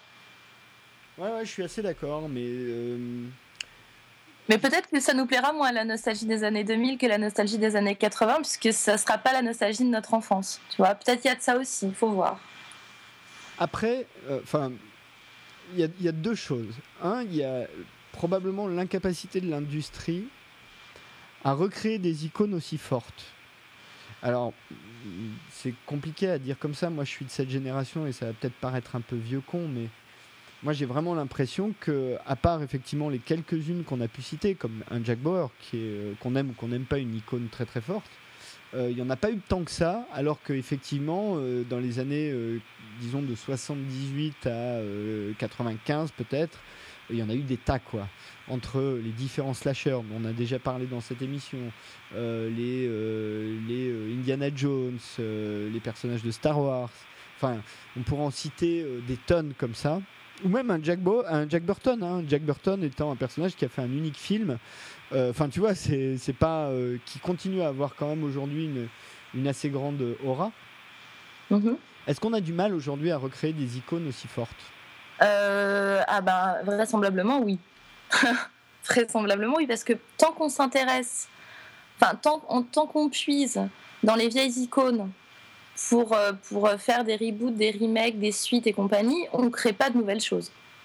Donc pour ceux qui viendront dans 20 ans et qui voudront taper eux-mêmes sur la période de leur enfance, ils seront bien emmerdés parce que ce qu'ils auront en, matériel à disposition, ce sera déjà des, vieilles, des choses remakées de vieilles choses des années 80. C'est un, un peu ça le défaut, si tu veux, c'est qu'à un moment donné, à force de, de, refaire et de retravailler les mêmes motifs, les mêmes personnages, les mêmes univers, 20 ans après ou 30 ans après, bah, c'est qu'on on, travaille le passé, mais on ne crée pas l'avenir. Hein. On ne pose pas de nouvelles icônes qui pourront un jour elles-mêmes être réutilisées, réabordées, remakées. Euh, voilà. C'est un peu le défaut de notre époque. C'est une époque de, où on, on, rumine en fait des, vieilles choses, mais on ne fait pas grand-chose de neuf. On en fait un petit peu, hein, mais on n'en fait pas autant que dans les années 70-80, c'est une évidence même si, et, et, et, c'est le deuxième point sur lequel je voulais venir euh, sur ce sujet-là, il y a aussi un deuxième aspect, c'est qu'aujourd'hui on a des moyens techniques qu'on n'avait pas à l'époque. Et je trouve qu'on peut quand même comprendre la tendance qui consiste à euh, vouloir refaire en bien ce qu'on n'a pas pu faire à l'époque parce que juste les moyens n'existaient pas. Ouais, ça, je suis pas. C'est un argument que j'entends souvent. Moi, j'y suis pas du tout sensible. Je le trouve pas, je le trouve pas valable. Bah, Parce que partant de ce principe, dans les années 60, euh, tu vois, quand, quand la couleur est devenue euh, la, la, norme pour le cinéma, par exemple, alors on aurait dû refaire le cabinet du docteur Caligari, alors on aurait dû refaire euh, Metropolis. Enfin, tu vois, si on part du principe que l'avancée technologique, le progrès technique permet de faire des choses qu'on ne pouvait pas faire avant, dans ces cas-là, le, le, le cinéma n'aurait eu de cesse que de refaire ce qui avait été fait avec des moyens nouveaux. Or, pendant des années et des années, par exemple les années 70, où les moyens techniques commençaient à être vachement plus avancés que dans les années 40 ou 50, on aurait dû refaire pléthore de remakes, et c'est pas le cas. Oh si, on en a fait quand même pas mal. Beaucoup moins, proportionnellement, beaucoup moins que ce qu'on fait aujourd'hui. Non, non, on est d'accord. et en tant que spectatrice, par exemple, moi, on a beau me dire qu'aujourd'hui, par exemple, euh, euh, on pourrait refaire les dents de la mer avec un requin euh, super bien foutu, machin. Ce qui est vrai. Techniquement, on pourrait faire aujourd'hui un putain de requin à la place du pauvre, squale de la fin des dents de la mer. On est bien d'accord. Sauf que le film en lui-même, l'intérêt d'un film ne réside pas sur la crédibilité de ses effets spéciaux. Tu vois ce que je veux dire? J'ai la sensation qu'on utilise des effets spéciaux pour faire de nouveaux films. Grand bien, je suis tout à fait d'accord et je, valide complètement. Mais qu'on se dise que le progrès technique permet de revoir à la hausse euh, la crédibilité de certains films, je trouve que c'est une, erreur fondamentale euh, de, à mon sens, hein, euh, l'intérêt d'un film est justement Les Dents de la Mer, c'est un bon exemple parce que Spielberg s'est rendu compte au début du tournage que son requin était absolument hideux et pas du tout crédible. Et ça l'a obligé à repenser sa mise en scène quasiment tout le long du film parce que l'idée c'était putain, faut surtout pas qu'on voit le requin parce que sinon on va perdre les spectateurs en route.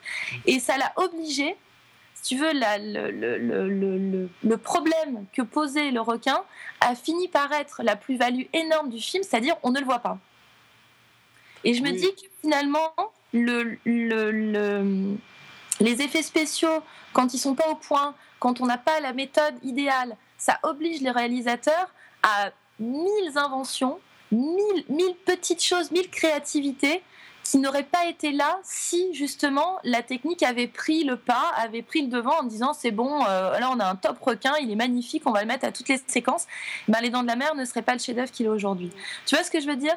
Donc je trouve que c'est toujours délicat l'argument euh, technique en fait. Bon, on en reparlera un petit peu, je pense, dans le magazine, puisque mon, mon, magazine est pile poil dans ce sujet-là. Complètement. Mais enfin, il y, y, y, a un dernier argument pour euh, cet aspect nostalgique, et à mon sens, c'est sans doute le plus valable. C'est que la période dont on parle et qui est tout autant valable que pour, pour la télé, euh, Donc il y a un peu presque la période, encore une fois, fin des années 70 jusqu'au milieu des années 90, qu'on pourrait presque qualifier de période où à la fois d'un côté le, cinéma et la télé, enfin le cinéma et la télé sont partout. Enfin la télé déjà est sur partout, mais mais le cinéma est, est très populaire et très démocratique. Mais en même temps, les canaux de diffusion sont pas aussi variés qu'ils sont aujourd'hui, ce qui fait qu'en gros tout le monde va voir la même chose ou regarde la même chose. Enfin, tout le monde. Disons, des grandes, grandes communautés de gens vont voir les mêmes choses et regardent les mêmes choses à la télé. Mmh. Le concept du grand rendez-vous qui fait des millions et des millions d'audience, euh, comme dans des séries comme Dallas ou des choses comme ça. Qui est complètement obsolète aujourd'hui. Hein, c'est complètement obsolète parce qu'il y a trop de canaux de diffusion entre euh, toutes les chaînes euh, qui existent, le câble, les SVOD, enfin, il y a il y a vraiment Internet euh, directement. Enfin, il y a tout un, des, canaux de diffusion sont tellement variés que du coup, euh, bah, effectivement, les gens se vont moins vers euh, tous la même, le même produit. Et je pense que c'est ce qui fait qu'il y a toute une génération de gens, dont je fais partie, qui partagent de manière très large la même culture. Et c'est pour ça que cette culture-là en particulier, et c'est aussi le, début de la démocratisation des vidéoclubs et du home vidéo. C'est important ça aussi. Euh, et je crois que c'est aussi pour ça que cette nostalgie-là, de cette période-là, euh, est celle qui fonctionne le mieux et qui continue à fonctionner aujourd'hui, en tout cas tant que euh, on n'est pas des vieux grabataires. Quoi. Oui, sans doute. Et après, pour, pour le, sujet qui nous occupe, là, en l'occurrence pour l'espionnage, ce qui est vrai aussi, c'est que cette période-là, c'est une période qui fait sens au niveau de l'espionnage, puisqu'il y a encore le bloc de l'Est, parce que du coup, la guerre froide est encore existante et que forcément, cette époque-là, elle est, elle est empreinte de, de la paranoïa euh, de l'URSS, elle est empreinte de, de cette guerre euh, un peu larvée entre le bloc occidental et le bloc soviétique. Et voilà, donc, et, plein de films, par exemple, enfin, il y, a énormément de films des années 80, même des comédies, hein, qui en sous-texte euh, euh, diffuse cet univers-là un peu euh, bipolaire, tout ça. Et donc, forcément, pour aujourd'hui, si tu travailles sur, euh, sur de la parodie de films d'espionnage, tu peux pas ne pas t'ancrer dans ce monde-là, puisque c'est un monde où l'espionnage avait un sens. Aujourd'hui, l'espionnage, c'est vraiment complètement en souterrain. C'est vraiment quelque chose où voilà, on, on, sait que ça existe, mais alors on n'en a plus aucune trace à la surface. Dans les années 80, on sait que ça existe, mais il y a des traces à la surface. Vraiment. C'est-à-dire que l'opposition des deux blocs fait sens pour, pour, euh, pour euh, à peu près tout le monde sur, sur la planète. Donc forcément, c'est une période qui, qui, est beaucoup plus ancrée là-dedans. Ok. Bon, bah écoute, je te propose qu'on passe à Kingsman. Oui. oui. Et peut-être tu peux nous dire de, de quoi parle Kingsman. Alors, de quoi Kingsman, Kingsman? Alors, Kingsman, c'est euh, l'histoire. Enfin, comment on pourrait dire, pour euh, se concentrer. C'est l'histoire d'un jeune londonien, un peu fauché, un petit bad boy d'une toute petite vingtaine d'années qui n'a pas franchement d'avenir et qui va euh, croiser la route d'un recruteur d'espions qui va lui permettre d'intégrer une classe préparatoire pour devenir un espion. Et donc la première grosse partie du film va s'intéresser à euh, cette espèce d'académie d'espions on va dire, de comment est-ce qu'on recrute. Euh, une seule place est à pourvoir, euh, une bonne dizaine de, jeunes personnes essaient de postuler à ce, à ce, poste. Et la deuxième partie du film, c'est une fois qu'on a le poste, on a une mission, en gros. Voilà. Je peux, je peux rajouter deux trois détails? Ah mais complètement, c'est vraiment très synthétique hein, là. Hein. Je, non, parce qu'en fait, en parallèle euh, de, de, cette histoire de recrutement, il y a euh, la, grande, euh, comment dire, la grande menace mondiale. Oui, il faut forcément qu'il y ait un super méchant. Exactement. c'est d'ailleurs même dans les dialogues, hein, ils en parlent. on y reviendra, qui est donc le monsieur Valentine, qui est un espèce là encore une fois de euh, Steve Jobs euh, slash Mark Zuckerberg euh, ou appelez-le comme vous voulez, un peu fou, qui décide en gros de pousser l'humanité à s'entretuer pendant qu'il sauve quelques happy few qui vont repeupler le monde, considérant que c'est un peu à la Matrix. Hein, l'humanité est un virus qui détruit la planète, quoi. C'est ça. Euh, sachant que, évidemment, euh, et ce qu'il faut dire sur Kingsman, c'est que tout cela n'est pas très sérieux Alors, c'est tourné avec le plus grand sérieux des, des choses qui ne sont pas très sérieuses. Pour prendre un exemple, Valentine, le grand méchant, Zozot. Oui. Donc c'est très et, et ne supporte pas la vue du sang.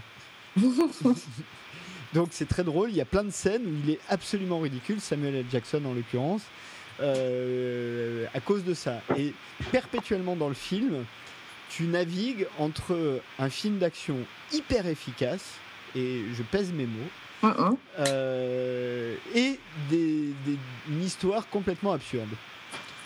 Y compris l'histoire des Kingsman qui ne sont jamais tournés en dérision dans la façon dont ils sont tournés, mais dont le concept même est assez dérisoire, puisqu'à la base, ce sont en gros des tailleurs qui sont devenus espions, le principe. hein. Grosso modo, ouais. Donc, Bah, en fait, c'est euh, marrant parce que ça pourrait s'apparenter à une parodie de James Bond. Disons qu'à la, à la, à- la base, on pourrait penser ça de, de Kingsman Service Secret. Et en fait, en utilisant des. euh, des c'est- là, c'est même pas des codes, enfin, c'est même pas des références, c'est vraiment, oui, des codes narratifs larges, c'est-à-dire le super méchant, euh, le, fond toujours un peu comique, burlesque, qu'avait pu développer Roger Moore, justement, comme tu le disais euh, tout à l'heure, euh, Moonraker, tout ça, on est vraiment dans cette ambiance-là. Donc ça chip, ça, ça, comme ça quelques codes des, des vieux James Bond, mais ça arrive à renouveler complètement, moi je trouve, non pas la comédie ou la parodie, mais le film d'espionnage. Je trouve que c'est un excellent film d'espionnage, en fait. Très moderne, très, très intelligent, avec une partie drôle mais qui n'empiète jamais ni sur la qualité de la mise en scène, ni sur la dramaturgie, ni sur euh, les, les- les scènes d'action pure et dure. C'est-à-dire, ça garde le flegme britannique nécessaire, le décalage léger avec effectivement un super méchant qui est parfaitement ridicule, mais en même temps, c'est ce qu'on aime aussi dans les James Bond. exactement. Donc, euh, et par exemple, même dans les derniers, qui sont quand même assez sérieux, dans le, dans le, le dernier James Bond avec euh, Daniel Craig, t'as quand même Javier Bardem qui est un méchant, mais qui est un méchant à l'ancienne, enfin, une espèce de fou avec euh, une, une coiffure improbable. pardon, pardon, je t'interromps, hein, mais euh, depuis Skyfall, enfin Sam Mendes navigue lui aussi clairement sur le registre de la nostalgie. hein. Oui, effectivement, il navigue sur le, le registre de la nostalgie, mais en même temps, il se refuse, à part avec le, le- le- le personnage du méchant, et encore quand c'est Javier Bardem, parce que pour les autres, ils sont pas forcément, mais à part pour le méchant, où il y a effectivement un angle un peu comique, mais sinon, euh, le, le traitement de Sam Mendes oui, oui. moi, me, me fait penser au traitement de Nolan avec Batman, c'est-à-dire qu'on va vers une veine psychanalytique, on va vers une psychologisation du personnage, vers quelque chose d'assez sombre. On n'est pas du tout dans le comique. Vivien vient de se pendre à son rétroviseur, hein, comme d'habitude. Désolée. Mais tu, tu vois ce que je veux dire? On peut ne pas être d'accord avec ce que je dis, hein, mais est-ce que tu vois le. le- le- Oui, oui, non, non, mais je suis tout à fait d'accord avec ça.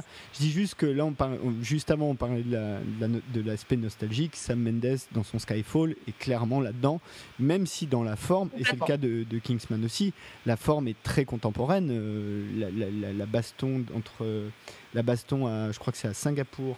Dans Skyfall, euh, Oui. cette baston dans un appart vide, euh, en haut d'un immeuble, euh, Oui. avec des lumières bleues partout. Enfin, Elle était impensable dans les années 80. euh, graphiquement parlant, elle est sublime, même si Mm. elle est pompée à Nolan. Mais, et mais oui, voilà. c'est pour ça que les liens avec Vivien Nolan. vient de se rependre à son rétroviseur. Deuxième point. Peut-être ce qu'on peut faire pour Kingsman, puisqu'on là je sens qu'on va rentrer quand même assez clairement dans le vif du sujet. Je fais l'affiche tout de suite, comme ça après on est tranquille, on peut vraiment euh, parler du film lui-même, si ça te va. Mais ça me va parfaitement.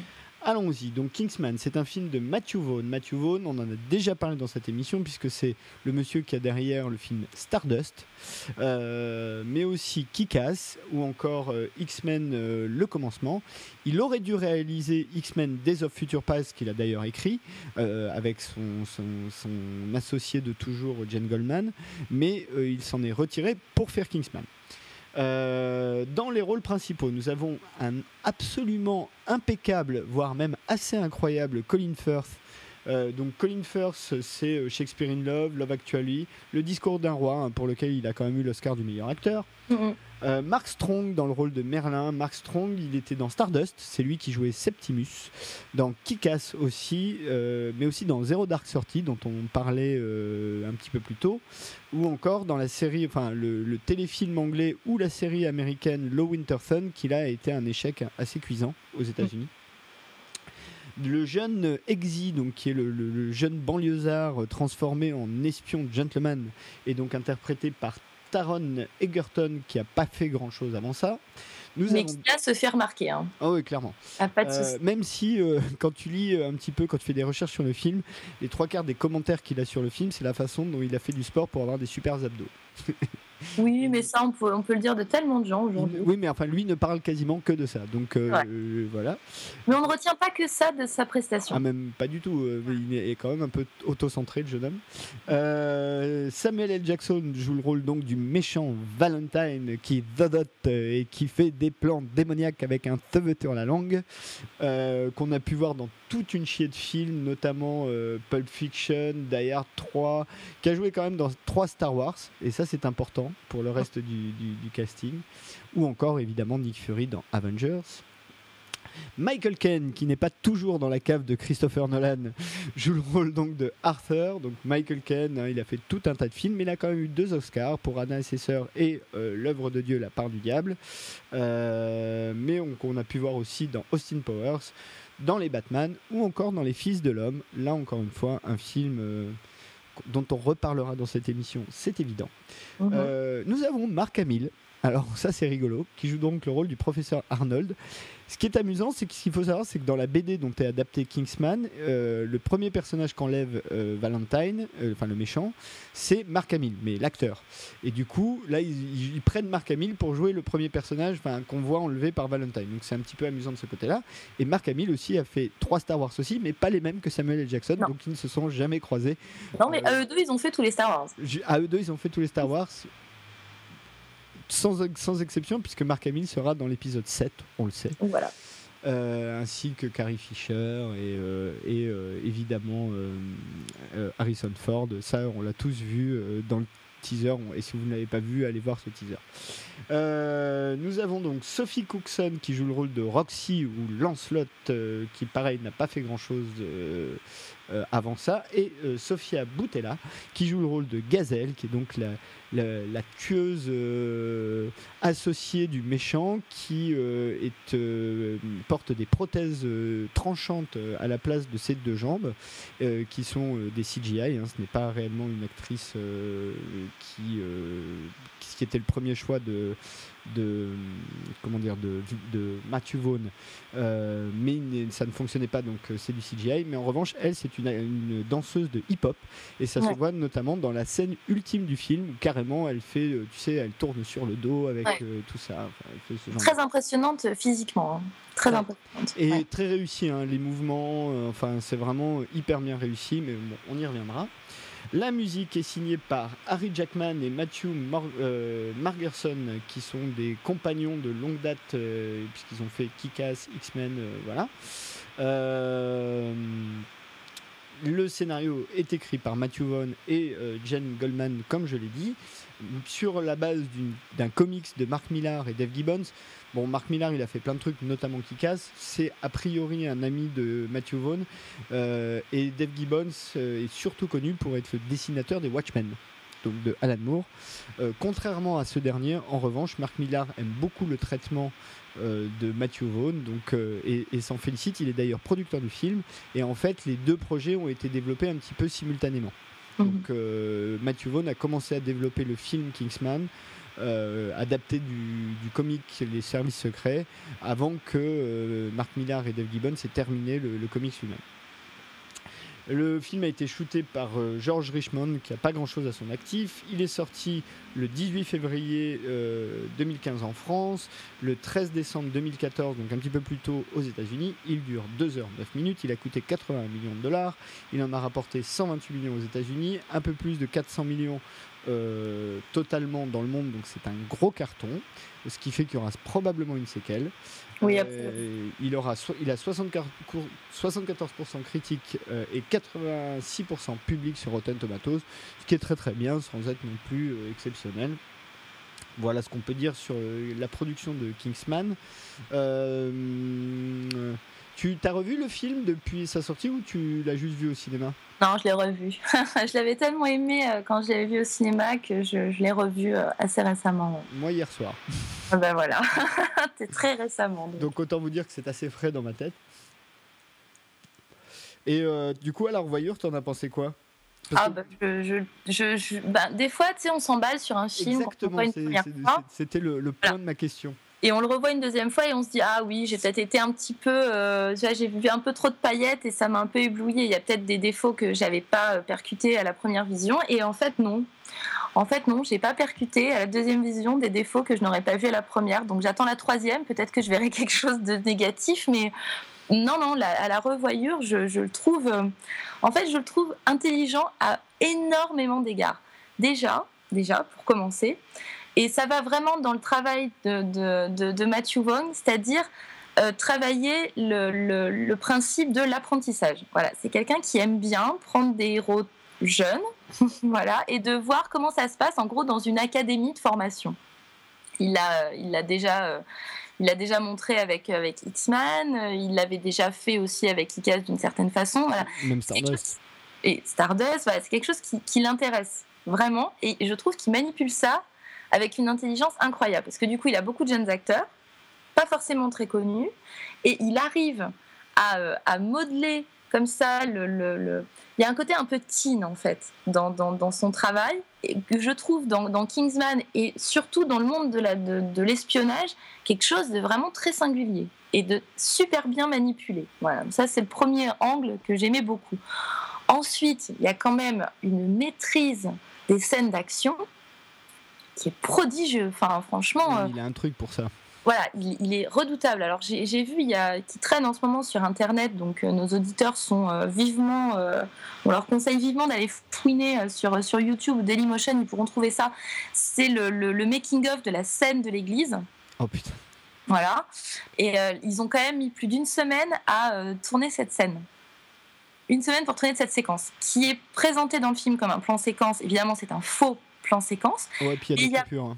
Il y a des coupures puisqu'il y a des moments où tu vois euh, le jeune en train de regarder sur son ordi ou euh, Valentine en train de regarder sur son ordi, ce qui fait des coupures dans la dans la Et puis même à l'intérieur même du plan, en Et fait. à l'intérieur, effectivement, il y en a. Ça arrange quand tu passes derrière le dos d'un personnage, par exemple, pour faire une coupure, machin. Mais il y a quand même une, vraie fluidité même si c'est un vrai faux plan séquence, il y a une vraie fluidité d'action dans, euh, dans, dans, cette, dans cette scène de l'église. Et le, la chorégraphie qui a dû être mise en place pour arriver à capter ce moment totalement délirant de, de, de, tuerie, puisque c'est une tuerie, hein, on va dire, sans, trop spoiler le film pour ceux qui l'auraient pas vu, c'est quand même une scène de tuerie. Elle est 79 morts. Ouais, elle est super drôle parce que l'un des principaux euh, intérêts de cette séquence, mais qui est valable dans, dans, dans une grosse partie du film, c'est le cast de, Colin Firth. Parce que moi personnellement, Colin Firth pour moi, c'est un acteur en costume euh, qui est pas très musclé, qui est pas très souple, qui fait pas de film d'action. En tout cas, c'est ce que j'avais en tête. tu vois, Love Actually, le discours d'un roi. Moi aussi, moi aussi, complètement. Et du coup, quand je l'ai vu à l'affiche, je me suis dit, oulala, là là, je vois qu'est-ce qu'il va bien pouvoir lui faire faire. Et ce qu'il lui fait faire, c'est juste absolument délirant. C'est-à-dire que quand tu as le, Colin Firth qui devient complètement taré et qui limite euh, tue des gens avec une tronçonneuse, on est quand même dans quelque chose qui est forcément décalé et qui crée un, une, un décalage humoristique prodigieux. Vraiment, je pèse mes mots. Quoi. Donc, il fait pas la tronçonneuse, mais il fait euh, couteau, hache, flingue, voilà, tu euh, vois, pique. Voilà. flingue d'ailleurs, euh, pas quand il rentre des balles. Non. Donc voilà, il y, y, a une profusion de violence, mais qui est tellement en même temps très assumée, totalement excessive, complètement baroque et porté par un acteur qui est tellement pas normalement euh, habitué à ce type d'univers hein, là-dedans. Hein. Que ça fonctionne, les scènes d'action fonctionnent à fond. La scène de l'église, c'est sans doute l'une des meilleures scènes d'action que j'ai vues depuis longtemps Je suis d'accord, mais c'est pas ma préférée dans le film. Moi, je préfère la scène du pub, tu vois, avec Colin Firth. Mais voilà, alors effectivement, ce qui est bien avec ce, réalisateur, c'est qu'il est capable en même temps de gérer des grosses scènes, puisque la scène de l'église, il y a beaucoup de personnages. C'est ouais, vraiment. 79 morts. Il y avait 80 personnes dans ce truc. C'est quand même un, assez gros truc à gérer. Et en même temps, il arrive à gérer des scènes entre guillemets plus intimistes, effectivement, où on a euh, moins d'une dizaine de personnages dans un pub et où il règle le compte de tout le monde, en gros avec une pinte et un parapluie, quoi. Pour la faire courte. C'est à peu près ça. Voilà. Il y a un couteau à un moment donné, mais oui. Oui, mais qui n'est pas utilisé euh, pour tuer quelqu'un. Puisque euh, Harry Hart, donc le, personnage de Colin Firth, n'est pas nécessairement un tueur. Galade. Voilà. Et ça, c'est quand même. Voilà, le, Matthew Vaughn arrive à gérer. Là-dessus, il faut être euh. peut-être un peu technique, parce que c'est vrai qu'il y a beaucoup de scènes d'action assez couillues dans le film. la scène de fin, enfin, il y en a pas mal. Et en fait, le truc qu'a utilisé, qu'a utilisé Matthew Vaughn, et, alors, je ne le savais pas à la première vision du film. En revanche, quand je l'ai revu hier soir, j'avais déjà cette information, donc j'y ai prêté attention, évidemment. Mhm. c'est qu'il se démerde pour que l'action soit toujours au centre du cadre. Ouais. Et en fait, c'est la caméra qui bouge pour que l'action soit toujours au centre du cadre. C'est ça. Pas l'action qui bouge à l'intérieur du cadre. Tout à fait. que c'est toujours hyper lisible. Es toujours, euh, tu sais à peu près toujours où tu es. Et, ça fonctionne hyper bien. À tel point d'ailleurs que c'est dans mon magazine, c'est exactement le même procédé qu'utilisera euh, George Miller dans Mad Max Fury Road. Mhm. C'est en gros l'idée, c'est vraiment ça. C'est que quoi que tu fasses, et du coup, ça t'oblige, ça l'oblige. Des fois, tu vois qu'il utilise des caméras euh, un petit peu, euh, tu sais, un petit peu très grand angle euh, à, proximité. Il utilise de la snoricam, il utilise de la caméra subjective. Enfin, ça l'oblige à utiliser tout un tas de procédés. mais pour perpétuellement garder l'action au centre du cadre. Et ça, c'est ce qui fait que les, les scènes d'action, qui en plus, encore une fois, chorégraphiquement, sont vraiment très réussis, mais il n'y a rien qu'on ait déjà vu ailleurs, mais du coup sont hyper lisibles. Et tu t'as mm. pas l'impression d'un espèce d'épileptique euh, en train d'essayer de filmer. Euh, c'est pas du green grass, quoi. Ah non, c'est pas du green grass, c'est pas du Michael Bay. Hein. D'accord, hein, oui, complètement. Les plans, du coup, sont longs. Alors, il faut dire aussi que Colin Firth a exécuté 80% des cascades du film lui-même. Ouais. Il en a chié, je pense. il en a chié, mais du coup, ce qui, est, ce qui est bien, c'est que tu le vois corps entier. Tu vois, c'est pas des dos, c'est pas des bouts de visage, il n'est pas masqué, il n'a pas des lunettes de soleil. Enfin, tu vois, tu le vois, tu vois sa tête. Et en plus, euh, il est tout le temps en costard, avec ses grosses lunettes carrées, euh, tu sais, un peu old school, euh, voilà. Oui, parce que alors le, le, le, chic britannique, évidemment, il est présent par le titre du film puisque Kingsman, en fait, c'est le nom d'un magasin de tailleurs, donc l'élégance britannique évidemment. Mais le film est d'une élégance incroyable. Ah c'est génial. C'est toujours, c'est vraiment, c'est un film britannique, mais jusqu'au bout des ongles. D'ailleurs, euh, pour la petite histoire, ils ont créé la ligne de vêtements avant de faire le film. Ah, c'est bien ça. Et euh, c'était la, la, créatrice dont j'ai oublié le nom, hein, je l'ai pas noté la créatrice de la ligne qui disait euh, c'est une des premières fois où on crée une ligne de vêtements pour un film et c'est pas un film qui en génère une. Ouais. Donc oui, oui, ils ont créé toute la ligne, euh, donc évidemment des tailleurs Kingsman pour le film. Et ça c'est vrai. Et on l'a dit, donc les scènes d'action hyper rythmées. Le, la structure du film est globalement une structure assez classique dans ce genre de film. Ouais. Euh, où tu suis euh, en, pratiquement deux histoires en parallèle, euh, voire trois histoires en parallèle, et à chaque fois plus ou moins en trois actes. Mais ce qui est amusant, c'est que du coup, le fait d'avoir toutes ces, trois histoires en parallèle, ça dynamise le montage. Et c'est sur le montage, en revanche, où il y a une vraie, une vraie qualité. C'est que par exemple, tu as, la séquence de fin qui aurait pu être une longue scène d'action mais ce qui aurait été presque un peu éprouvant, mais qui en fait est perpétuellement rythmé par deux autres séquences en parallèle. Tu as une séquence un peu à la Shining où tu vois euh, euh, Maman Exy en train d'essayer de rentrer dans une salle de bain à la hache. Euh, et en même temps, là, une séquence où tu as un personnage qui, à mon avis, un hommage direct à Moonraker, qui est dans l'espace en train d'essayer de tirer un missile sur un satellite, tout, en ayant, tout en ayant cette séquence d'action à l'intérieur d'une base sous la neige qui est devenu quasiment, alors que c'est pas si souvent que ça qu'il y a des bases sous la neige dans James Bond, mais c'est devenu une référence absolue euh, à des James Bond. Il me semble que c'est dans Rien que pour vos yeux que ça commence euh, par une poursuite de ski, euh, mais qui que Nolan a utilisé dans Inception par exemple, où clairement la séquence sous la neige est là aussi une référence ultra directe. Donc du coup, Kingsman, est-ce que pour toi ça rentre déjà, ça, ça répond à la définition de feel good? Euh, oui, complètement. Euh, déjà, bah, dès le générique, hein, tu sais que, enfin, as un pré-générique, tu as une petite séquence d'ouverture avec. Euh, Straight. Voilà, donc là d'entrée de jeu, tu sais que tu es dans un feel good. Le choix, le choix musical d'introduction de, te permet de le comprendre si par hasard tu avais un doute. Là, les choses sont dites, tu vas prendre ton pied. C'est le propos. Mais ce qui est intéressant, c'est que c'est pas que ça. Voilà. Mais effectivement, sur le, sur le, sur le feel good, il n'y a pas de souci. C'est complètement assumé. Et moi, je, trouve que ce film ringardise James Bond. à mon sens. Hein. Mais lequel de James Bond? Ah, mais James Bond au sens euh, personnage. C'est-à-dire que Eggsy, là, le Gary Eggsy euh, machin, là, il, il, donne un coup de vieux, que ce soit à Daniel Craig euh, récemment, mais même à toute la, toute la, la, saga James Bond, parce que si tu veux, ça remet les compteurs à zéro, quoi. C'est-à-dire ça, ça modernise le personnage, déjà parce qu'il est plus jeune, déjà, bon, ce qui est toujours sympathique parce qu'il y en a un peu marre de voir toujours des cinquantenaires tenir le rôle de James Bond. C'est bien d'avoir un mec de 20 ans euh, qui, voilà, déjà il y a une forme de crédibilité de, qui, fonctionne bien. Mais par exemple, je pense à la scène de la, toute fin où en fait, donc euh, évidemment, il est là pour, pour sauver la planète. Hein, je, voilà. Il finit plus ou moins par y arriver.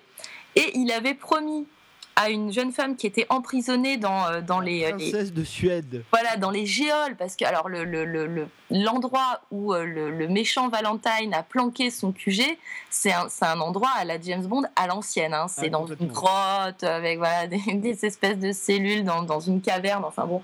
Et il avait promis à une princesse de revenir. Et elle lui avait dit si, tu, si tu reviens et que tu sauves le monde, en gros, tu pourras me sauter et donc, il revient avec une bouteille de champ. C'est pire que ça. Non, non, là, il faut être précis sur l'anecdote. Absolument. Il lui dit euh, Non, non, je vais revenir. Elle lui dit Ah, bah, si tu reviens, euh, on pourra faire plus que se parler.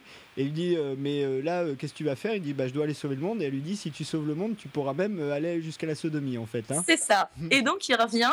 Élégance britannique oblige avec une bouteille de champ et deux, et deux coupes et vulgairement, il encule la princesse. Et je trouve ça quand même formidable. C'est-à-dire que autant James Bond, version euh, classique, on va dire, dans la saga, c'est effectivement un tard, il n'y a pas de souci, il tape des nanas, mais toujours, en gros, de façon. toujours propre. c'est propre, tu vois. Là, ça devient tout d'un coup beaucoup plus. Euh, pas subversif, mais en ah, tout cas, c'est un peu plus crado, quoi. alors, ça va plus loin que ça, parce que pour, pour préciser l'anecdote, désolé, hein, on va spoiler un peu le film, mais il faut rentrer dans le détail. C'est que la demoiselle est enfermée donc dans une cellule à code, et que du coup il n'a pas le code, donc il le demande à Merlin, qui est un peu le Q euh, des Kingsman. Hein, c'est le personnage de Mark Strong. Basiquement, c'est le Q des Kingsman, euh, et il lui donne un code. Et le code, en fait, si tu regardes des lettres sur un, écran digital de, téléphone portable, mm. ça fait anal. Voilà. Donc, euh, évidemment, tout est filmé, c'est-à-dire qu'on euh, on voit en vue subjective le début de. Euh, le derrière de la princesse. Hein, du colis. on voit clairement le derrière de la princesse. Et ça, tu vois, cette scène-là, qui en termes narratifs sert pas du tout le film, hein, c'est la toute fin, donc on a, on a un petit peu spoilé, mais on n'a pas, ça, ça n'entre en rien dans l'intrigue du film, mais montre à quel point James Bond prend un coup de vieux. En tout cas, à mon sens, là, c'est passé à un niveau au-dessus. Je pense que Sam Mendes va devoir euh, réévaluer son personnage à la vision de Kingsman. C'est ça que je ah, pense. Clairement. Alors, ce qu'il faut dire sur Kingsman, et c'est très important pour comprendre le film, c'est que tout l'enjeu de, Matthew Vaughn, c'est clairement de faire un film hommage euh, au film d'espionnage plutôt des années 70-80, clairement. Mm. Euh, et encore une fois, là, on est encore dans la référence et la nostalgie pas de problème là-dessus, mais avec un côté totalement irrévérencieux. Euh, et, je crois que je sais plus si c'est Marc Millar, enfin quelqu'un a dit que euh, le traitement donné à Kingsman était à James Bond un petit peu le traitement qu'on avait donné aux super-héros dans Kick-Ass justement. Ouais. C'était un peu l'idée. Et, voir, et voir même d'une certaine manière, Matthew Vaughn avait déjà un peu expérimenté ça dans Stardust, puisque tu as cette fameuse scène avec Robert De Niro euh, qui est censé être le chef des pirates et qui en fait est un, trave euh, complètement efféminé dans le privé où euh, il danse sur le French Cancan habillé en trave quoi. Mm. Donc c'était déjà un petit peu ça, c'est-à-dire que là il y a un côté, alors on a dit il y a l'histoire de la princesse, mais il y a tout un tas d'autres choses. tu as par exemple, tu as une espèce de repas super classe entre Colin Firth et le, et le grand méchant et Valentine. On leur apporte un grand plateau d'argent, etc. On ouvre un plateau, à l'intérieur, il y a du McDo, quoi. Ouais. et parce que Valentine, on, je, je, sais pas, peut-être que je me trompe, mais je crois qu'il est ricain. Oui, oui, il est totalement. D'ailleurs, il a un accent ricain. Voilà, et du coup, il y a aussi cette opposition entre soit ils sont, ils sont tous les deux anglo-saxons, d'accord, ok, ils parlent tous les deux la même langue, mais c'est pas la même culture. quoi. D'un côté, tu as l'élégance britannique et de l'autre, tu as voilà, le, le, le, ricain parvenu qui continue quand même à bouffer du McDo et à porter des, des, des, casquettes. Quoi. Ça, c'est très drôle aussi sur, sur la vision comme ça un peu. Euh, c'est Est-Ouest, mais ça reste quand même Est-Ouest. Bah, c'est plus le même Ouest. C'est pour ça qu'en fait, le film, c'est euh, une euh, double, double confrontation. Mm. Alors, je m'explique. Euh, Kingsman, c'est à la fois, donc on l'a dit, la confrontation de cet hommage nostalgique au James Bond des années 70-80, ou au film d'espionnage des années, et pas que de films d'espionnage d'ailleurs des années 70-80, et euh, une vision beaucoup plus contemporaine qu'on retrouve d'ailleurs dans les scènes d'action qui elles pour le coup sont très très très contemporaines, très euh, physiques, très chorégraphiées, voire même un peu trash. Hein, euh, et sanglantes. Hein. Et sanglantes. Mmh. Et en même temps, tu as l'opposition entre le, je dirais une certaine image classique de l'Angleterre euh, qui est l'image de Kingsman, les, beaux costumes, euh, on boit un verre d'un brandy très particulier à la mort de l'un d'eux, euh, une certaine façon de parler, le côté gentleman anglais. Et, puis la référence, la référence à la table ronde aussi. Et la référence Tous les personnages ont des noms issus de, de, de, cette, de cette mythologie-là. T'as Galahad, t'as Merlin, enfin Arthur. Arthur, voilà. Et en même temps, tu as le, la confrontation de ça avec l'Angleterre des banlieues contemporaines qu'on retrouvera euh, d'ailleurs, qu'on peut retrouver un petit peu euh, dans les films d'Edgar Wright ou, euh, ou même dans une certaine mesure dans Doctor Who, on retrouve un peu ça. Et, c'est assez amusant de. Et, tout ça joue sur le côté élévation sociale du jeune Exy, ouais. mais qui ne perd jamais complètement son caractère un peu de la rue. Euh, et ce qui fait penser, euh, évidemment, et là le film est clairement référencé dans Kingsman, au Un fauteuil pour deux de, John Landis. Euh, il y a au moins deux références au film direct dans Kingsman. et, cette double confrontation, en fait, c'est ce qui donne le rythme scénaristique du film, je trouve. Alors tu vois, c'est marrant parce que je n'ai pas vu Un fauteuil pour deux. Ouh, tu n'as pas vu un fauteuil pour deux Je n'ai pas vu. Mais par rapport à ce qu'on disait précédemment sur Chuck et sur la référence, toute l'intelligence de Matthew Vaughn, c'est si tu l'as vu, tu as, un bonus. Mais si tu l'as pas vu, tu pas un malus. si tu l'as pas vu, ça gêne absolument pas ta compréhension du film et le plaisir que tu y prends. Tu vois je, sais, je sais pas. Comme j'ai dit moi sur Chuck, j'ai du mal à me rendre compte parce que évidemment, euh, je suis la cible parfaite. Donc euh, j'ai du mal à me rendre compte de ce que c'est de regarder Chuck sans avoir les références. Bah, tu vois, par exemple, moi, j'ai pas la, la référence d'un fauteuil pour deux et à aucun moment je me sens exclue d'une séquence ou d'une joke parce que je ne l'ai pas. Ouais, peut-être. Je... Mais à l'inverse, est-ce que c'est parce que tu as celle qu'on voit dans le Chuck que tu te dis pas que ça pourrait euh, empêcher la lecture à ceux qui ne les ont pas? Je pense qu'il y a des choses quand même qui sont peut-être moins, moins fun si, euh, si tu n'as vraiment pas vu les films. Peut-être. Peut-être. Encore une fois, j'ai un peu du mal à, à m'en rendre compte, mais moi, j'ai pas eu cette sensation-là en, voyant le Chuck. Mais en tout cas, pour en revenir à Kingsman, c'est vrai que l'usage de la référence est pas indispensable, même si ça rajoute quand même beaucoup ça, ça rajoute. Au, plaisir du film. Et surtout, euh, bah, euh, Kingsman, ça reste un super actionneur. C'est-à-dire que, on l'a dit, mais il faut le redire, tu as toute une série de scènes d'action qui sont graphiquement euh, hyper réussies. Quoi. Mmh, complètement. Et tout en gardant leur aspect drôle. Et, Sur, le côté, sur le côté contemporain, sur le côté moderne et intelligent, ce qui est bien, c'est que tu sens que Matthew Vaughn, il a un coup d'avance et ça se voit dans une discussion euh, qu'il y a entre euh, Exy et Arthur. Où euh, c'est, je crois que c'est le, dernier moment où ils doivent, euh, c'est, le dernier, comment on dit, le, dernier truc avant de pouvoir ou non avoir le poste de, de, d'espion qui se libère. Et c'est, mais pourquoi il y a un truc sur euh, JB et il lui dit euh, oui comme James Bond. Euh, non. voilà, et l'autre a l'impression d'être. Il lui dit non, non, pas comme James Bond. Et Michael Caine lui fait ah, comme Jason Bourne. Donc il a l'impression d'être moderne en lui disant ça. Et l'autre lui dit non, comme Jack Bauer. Et tout est dit, quoi. C'est-à-dire que même ceux qui pensaient être modernes, non, en fait, il faut être contemporain. Tu vois, il y, y, a ce décalage temporel qui fonctionne et je trouve que Matthew Vaughn, justement, il a parfaitement capté que les James Bond qui essaieraient de faire du Jason Bourne ont encore un temps de retard. Faut pas faire du Jason Bourne, faut faire du Jack Bauer. Voilà. Mais, euh, mais c'est marrant hein, parce que ça va même plus loin dans la référence et c'est là où, où il y a un côté, euh, là pour le coup, vraiment méta au film, c'est qu'il y a un dialogue entre, euh, entre Eggsy et Samuel L. Jackson, mm. euh, où il lui dit... non, il y a un dialogue, non c'est pas ça en fait, il y, a, deux dialogues. Il y en a un entre euh, Samuel L. Jackson et Colin Firth, où euh, Samuel L. Jackson a dit euh, Oui, quand j'étais gamin, j'adorais les, films d'espionnage, j'aurais toujours voulu être un gentleman espion. Et mm. Colin Firth lui répond bah, Moi, j'aimais ça aussi, mais je, préférais plutôt le, le, méchant excentrique et mégalomane. Et la, la, discussion se termine par Mais ça n'est pas ce genre de film. Absolument. Euh, et il y, a la même, discussion référence après avec euh, Exist qui fait que euh, Vaughn dit lui-même dans son film que à la fois il fait la référence, mais qu'en même temps ça n'est pas ce genre de film. C'est ça, et c'est ça qui est particulièrement intelligent. Et c'est pour ça que c'est pas une parodie ou un pastiche ou quoi que ce soit, mais c'est vraiment une nouvelle forme. Enfin, moi, je le conçois vraiment comme ça. C'est-à-dire qu'en même temps, il utilise la référence et en même temps, il la casse systématiquement avec des choses dont on n'a pas l'habitude.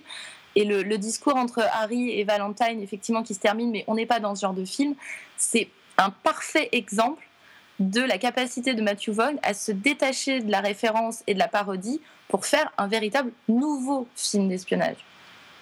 À mon sens. Bon, bah écoute, je pense qu'on a fait à peu près le, tour du sujet, parce que sinon on va être encore incroyablement trop long. Bah, J'espère qu'on a donné envie aux gens qui n'auraient pas vu Kingsman d'aller le voir. En tout cas. Alors, je résume avant que nous passions à notre partie magazine. Euh, Chuck, donc série de NBC euh, diffusée entre 2007 et 2012 par euh, Josh Schwartz et Chris Fedak mais je précise, parce que c'est important qu'on la retrouve intégralement sur Netflix pour ceux qui ont Netflix, et peut-être d'autres plateformes. Hein. Je m'excuse d'avance auprès des autres plateformes si euh, on ne peut pas être abonné à tout. Euh, mais en l'occurrence, étant abonné à Netflix, je peux vous dire que sur Netflix, vous pouvez voir l'intégrale de Chuck. Donc si vous n'avez pas vu la série, c'est un bon moyen euh, d'y jeter un œil. Et Kingsman, donc sorti cette année en salle, Matthew Vaughn, gros carton, on l'a dit, donc il y aura sans doute une séquelle voire une franchise. Euh, Peut-être une préquelle. Bah écoute, en tout cas, ce qui est à peu près ce qui a déjà été clair, c'est que euh, il semblerait que Colin Firth a dit qu'il serait intéressé pour jouer dans une séquelle. D'accord. Voilà. On n'en dira pas plus. Ceux qui ont vu le film comprendront. Absolument. Euh, je ne crois pas qu'il soit déjà sorti en Blu-ray en DVD, mais ça ne serait tardé. Euh, je pense qu'il doit sortir euh, cet été, courant juillet, je dirais. Et si vous avez un lecteur Blu-ray et un peu de, un peu d'image chez vous, je vous conseille vivement de, la version en Blu-ray parce que là encore, c'est un film graphiquement, on l'a dit, hyper intéressant. Ce serait dommage de, perdre la qualité de ces images et notamment de la fameuse scène de l'église qui reste un petit morceau de bravoure cinématographique quand même. Voilà. C'est hein bien. Bah, écoute, euh, magazine. Hein On y va? Oui, complètement, magazine. Allez, magazine.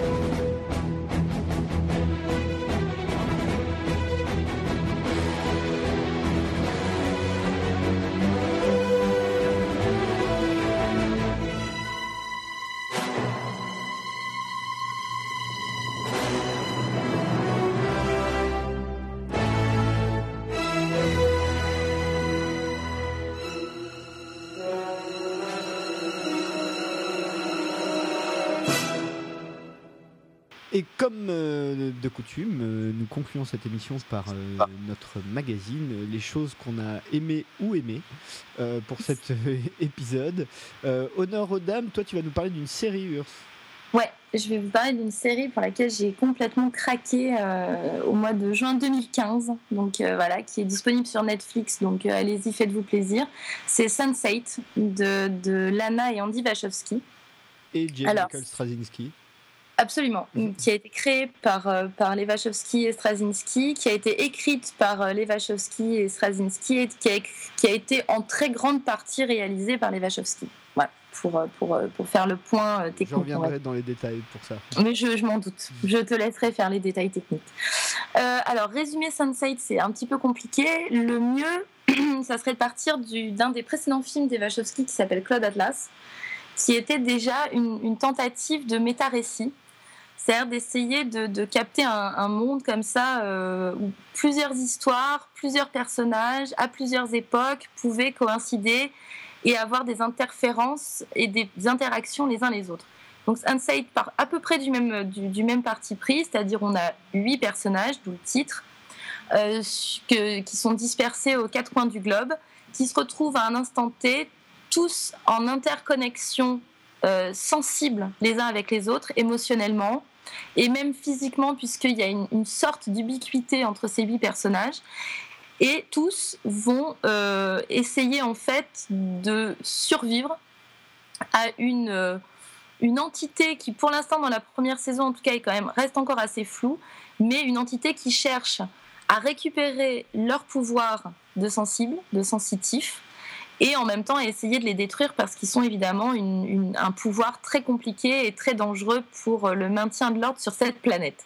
Voilà en gros l'idée ce qui est génial avec les Wachowski, c'est qu'ils ont donc cette idée de, méta-récit, mais ils arrivent à piocher en fait dans tellement de. Alors, déjà, visuellement, c'est juste une claque absolue. C'est-à-dire qu'il y a une maîtrise de la mise en scène, une cohérence de la mise en scène, et la dispersion des personnages aux quatre coins du globe permet en fait des, allers-retours dans des univers très différents, puisqu'on va aller. Euh, euh, en même temps, euh, on est à, Bombay, on est à Berlin, on est à Mexico City, on est à Chicago, on est à Kinshasa.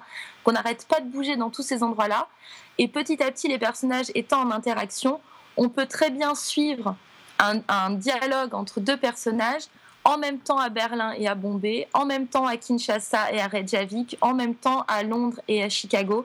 Voilà, ça, se mélange tout le temps et en termes de réalisation, c'est juste imparable. Mais parce qu'ils sont absolument formidables, les Wachowski. Ça s'arrête même pas qu'à la réalisation, qui pourrait déjà largement suffire au succès de la série. Mais c'est qu'en plus, derrière, tous les thèmes, tous les fantasmes qui sont en, capillarité dans leurs autres films prennent là un essor que moi j'avais jamais vu. En particulier, alors je m'arrêterai juste sur celui-là, mais sur la, sexualité et la notion du genre et de l'appartenance euh, sexuelle parce qu'on a un personnage qui est homosexuel mais qui n'assume pas son homosexualité, parce qu'on a un personnage qui est une femme mais qui en fait est une trans, puisqu'elle était d'abord un homme avant de devenir une femme, et c'est un vrai trans, enfin une vraie trans qui incarne le, rôle euh, de, ce personnage. D'ailleurs, c'est une dick, hein. je crois que c'est euh, une espèce de pirate informatique, enfin, quelque chose comme ça. Et donc, ça, ça, ça s'intéresse vraiment à la notion de genre, qui est une notion euh, qui est très tendue en ce moment un peu partout en Occident. Une notion qui est vraiment euh, en, pleine euh, réflexion et je, je, trouve que ce que proposent les Wachowski dans la réflexion et dans la mise en scène de cette thématique est absolument magnifique. voilà. Euh, pour le, personnage transsexuel, il s'agit de Jamie Clayton qui est une vraie transsexuelle. Tout à fait. c'est pour le coup ce qui est intéressant, c'est-à-dire que c'est pas un personnage masculin ou féminin qui personnifie un transsexuel, mais là pour le coup vraiment quelqu'un qui est transgenre d'ailleurs oui, c'est un transgenre. C'est plus, ça me semble plus élégant. Et qui du coup euh, amène une sensibilité euh, à son personnage qui, est absolument parfaite dans, la série. Alors, ce qu'il faut dire déjà sur euh, la question du genre, c'est que c'est une question qui d'évidence touche de très près les créateurs du show, puisque en l'occurrence Lana Wachowski était avant Larry Wachowski. Absolument. donc avant d'être la sœur de de Oui, avant on disait les frères Wachowski. avant d'être la sœur d'Andy. Euh, maintenant ils disent The Wachowskis. C'est plus simple. C'est beaucoup plus simple. Euh, mais disons, avant d'être la sœur de Andy Wachowski, elle en était le frère. Donc c'est évidemment un sujet qui la touche de près. Mm. Alors, je ne dirais pas de nouveau tout le bien que je pense de Sensei. Comme toi, euh, ça a été une grosse claque, euh, cette série. Il y a deux, trois petites choses que j'aimerais ajouter pour, euh, pour être précis. Alors, d'abord, la référence à, Cloud Atlas, je suis tout à fait d'accord. Il est clair que ça me semble être totalement dans la continuité du travail de Cloud Atlas. Et d'ailleurs, ce qui est amusant, c'est que dans l'histoire de Cloud Atlas, il y a un monsieur qui s'appelle Tom Tigver, qui est un réalisateur allemand qui a notamment le réali- réalisé l'excellentissime euh, Lola Rant Cours de la cour. Cour, Mm. euh, qui est juste un petit bijou en termes de, de réalisation, euh, qui est un proche des, des Wachowski euh, au moins depuis Cloud Atlas et qui là ici signe euh, notamment la musique du générique puisque c'est aussi un compositeur, c'était lui Ouais. d'ailleurs qui avait fait la musique de Cours de la cour. Euh, donc Et il signe- aussi quelques épisodes. hein, je alors sais. justement, pour euh, en revenir à la, ré- la réalisation, en fait, les réalisateurs crédités à chaque générique n'ont absolument aucun intérêt quand tu sais comment la série a été fabriquée. Ouais. Puisqu'en fait, le principe, ça a été de déjà pour qu'on comprenne bien l'écriture de la série. C'est euh, les Wachowski et Straczynski euh, se sont en gros mis d'accord sur un concept. Je vous fais grâce de ce qui a amené à ça. Se sont répartis euh, sur la base au départ de 10 épisodes, les épisodes à écrire. Euh, Mhm. Sachant que pour les Wachowski, c'est plutôt Lana qui a écrit, plus, plus qu'Andy. Euh, ensuite, ils se sont envoyés leurs épisodes écrits les uns les autres pour qu'ils soient réécrits par l'autre. Donc euh, Straczynski a réécrit les épisodes écrits par les Vachos et Mhm. euh, les Vachos ont réécrit les épisodes écrits par Straczynski pour aboutir à une dizaine d'épisodes. Dès qu'ils en ont eu deux trois prêts, ils ont commencé à les pitcher. Euh, ils ont fait un premier rendez-vous avec Netflix qui a tout de suite accepté la série très vite, donc il n'y en a pas eu d'autres. Euh, Straczynski dit euh, que lui, il a du matériel pour cinq saisons. Donc on verra Hmm. où ça nous emmènera. Parce que la série pourrait s'arrêter là en fait. Quand on voit la fin, ça pourrait être une unique saison one shot. Ça serait Oui. pas forcément choquant. Et que au niveau de la réalisation, en fait, donc tu l'as dit, hein, Sense8, ça parle de huit personnages dans huit parties du monde différents. Et en fait, il y a euh, en gros quatre réalisateurs qui se sont répartis le monde. Euh, donc les Wachowski euh, pour euh, les États-Unis et l'Angleterre, euh, Tigver pour l'Allemagne et l'Afrique, James McTagg qui a fait la Corée et l'Inde. James McTagg, il a réalisé V pour Vendetta, produit par les Wachowski. Donc Et scénarisé par les Wachowski Et et il était premier assistant sur Matrix. Exactement. Assistant réel. Et enfin Dan Glass qui s'est occupé de l'Islande, enfin en tout cas d'une partie de l'Islande, qui est l'opérateur, euh, je crois, des effets spéciaux historiques des Wachowski depuis euh, Matrix, euh, il me semble, Révolution. Donc c'est des gens qui se connaissent très bien, qui ont beaucoup bossé ensemble ces 15-20 dernières années. Donc euh, Exactement. ça, reste- ça joue sur la cohérence de la série, ça vraiment. reste totalement à famille. Dans le cas, il y a tout un tas de gens qu'on peut voir dans Cloud Atlas ou euh, Jupiter Ascending, euh, que personnellement j'ai pas trop aimé, mais bon, euh, voilà. Mais dans lequel il y a quand même, en termes de réalisation, des choses hyper intéressantes. Ouais. Euh, et que euh, si tu as sans doute très bien résumé la série, de mon point de vue, tu as juste pas dit de quoi ça parle. C'est-à-dire que c'est- exactement le pitch du show, mais ça ne dit absolument pas de quoi parle la série. Non, mais parce que finalement, moi, je m'en suis un peu désintéressée de quoi parle la série au, fout, on s'en au- fout au complètement. en fait. visionnage. Tu vois, c'est ça qui est génial. la- L'aspect conspiration n'a absolument aucun intérêt ou très peu. Peut-être que ça se développera dans d'autres d'autres saisons, on verra. Mais en tout cas, à l'échelle de la première saison, ça n'a vraiment aucun intérêt. Ce qui est intéressant en revanche, c'est ces huit personnages qui du coup sont développés de manière très profonde chacun d'entre eux, Mm. leurs interactions, leurs problématiques individuelles, Ouais. comment les cultures se parlent entre elles. Et ça, c'est à mon avis même le, le fond presque politique euh, du- show. euh, c'est- ce côté, euh, on est dans un environnement où le monde entier communique, et donc du coup comment se confrontent les cultures, et effectivement un côté très provocateur sur un certain nombre de choses, et notamment sur la sexualité en général, puisque notamment il y a une scène qui a fait couler pas mal d'encre euh, Ah ouais. au début, où on voit donc le personnage transsexuel qui est en couple avec une autre femme, Mhm. euh, et, et qui utilise un god ceinture qu'on voit, euh, on a un beau plan sur un god ceinture à un moment donné. Et c'est très assumé. hein. oui, oui, et de la même façon, il y a une séquence avec des, des naissances en très très très très gros plan. Ouais. Et puis, il y a quand même une séquence orgiaque absolument une séquence orgiaque hallucinante. dont il est fait référence à la fin de la série. C'est assez amusant où tu as deux personnages qui se finissent par se. Non, ils se, se rencontrent pas, mais ils finissent par se parler et ils s'étaient jamais parlé avant puisque tous les personnages ne se connectent pas avec tous les personnages. enfin, c'est assez complexe. Et ils se disent tiens, mais on s'est déjà rencontrés ou ça? Et l'autre dit on a fait l'amour ensemble. C'est ça. C'est génial. C'est enfin, voilà. Et, je, petit petit truc aussi à préciser, c'est la, qualité du générique. Moi, je le trouve prodigieux ce générique. Mm, mm. Il me fait beaucoup penser au, travail. Je ne sais pas si tu connais cette trilogie euh, qui s'appelle la trilogie des Katsi, où en fait c'est une trilogie documentaire. Euh, c'est des montages d'images euh, soit de la nature, soit de l'urbanisme. Enfin voilà, et c'est toujours très visuel et la musique a un rôle essentiel. C'est Philippe Glass qui avait composé la musique pour cette trilogie. Enfin voilà, il y a vraiment une ambiance visuelle qui rappelle énormément. Euh, enfin, le, générique de, de Sense8 est vraiment ancré sur ça et arrive à montrer en même temps le côté euh, toutes ces cultures, le mélange de ces cultures, euh, le, la contemporanéité du monde avec euh, la communication, la rapidité. Enfin, c'est un générique sublime. Voilà. Bah, composé par Tom Tigver et Johnny Klimek. Alors Johnny Klimek, ce qui est amusant, c'est que c'est le compagnon de musique de Tom Tigver depuis Cour-le-la-Cour, mmh. mais il est australien, c'est-à-dire la patrie d'origine des Wachowski. Des Wachowski, tout à fait. C'est peut-être même lui qui a fait le lien, je ne sais pas. En tout cas, euh, c'est une grande série, hein, vraiment. Alors voilà, donc on, ne va pas trop épiloguer puisqu'on est quand même dans le magazine, mais c'est une très très grande série, effectivement, c'est très bien réalisé. Il y a tout un tas d'hommages aussi à des, cultures cinématographiques euh, des pays dans lesquels ça se passe, et ça c'est mm. assez amusant. Euh, mm. Notamment, il y a une scène hommage au Bollywood qui est assez hallucinante. Il, y a une belle, il y a des belles scènes d'arts martiaux en Corée. toute la séquence en Afrique est assez amusante. Il y a une scène absolument hommage, on se croirait dans un film de Robert Rodriguez, au film de Mariachi. Euh, oui, absolument au Mexique. Qui est au Mexique, qui est sublimement foutu. Donc euh, il y a aussi.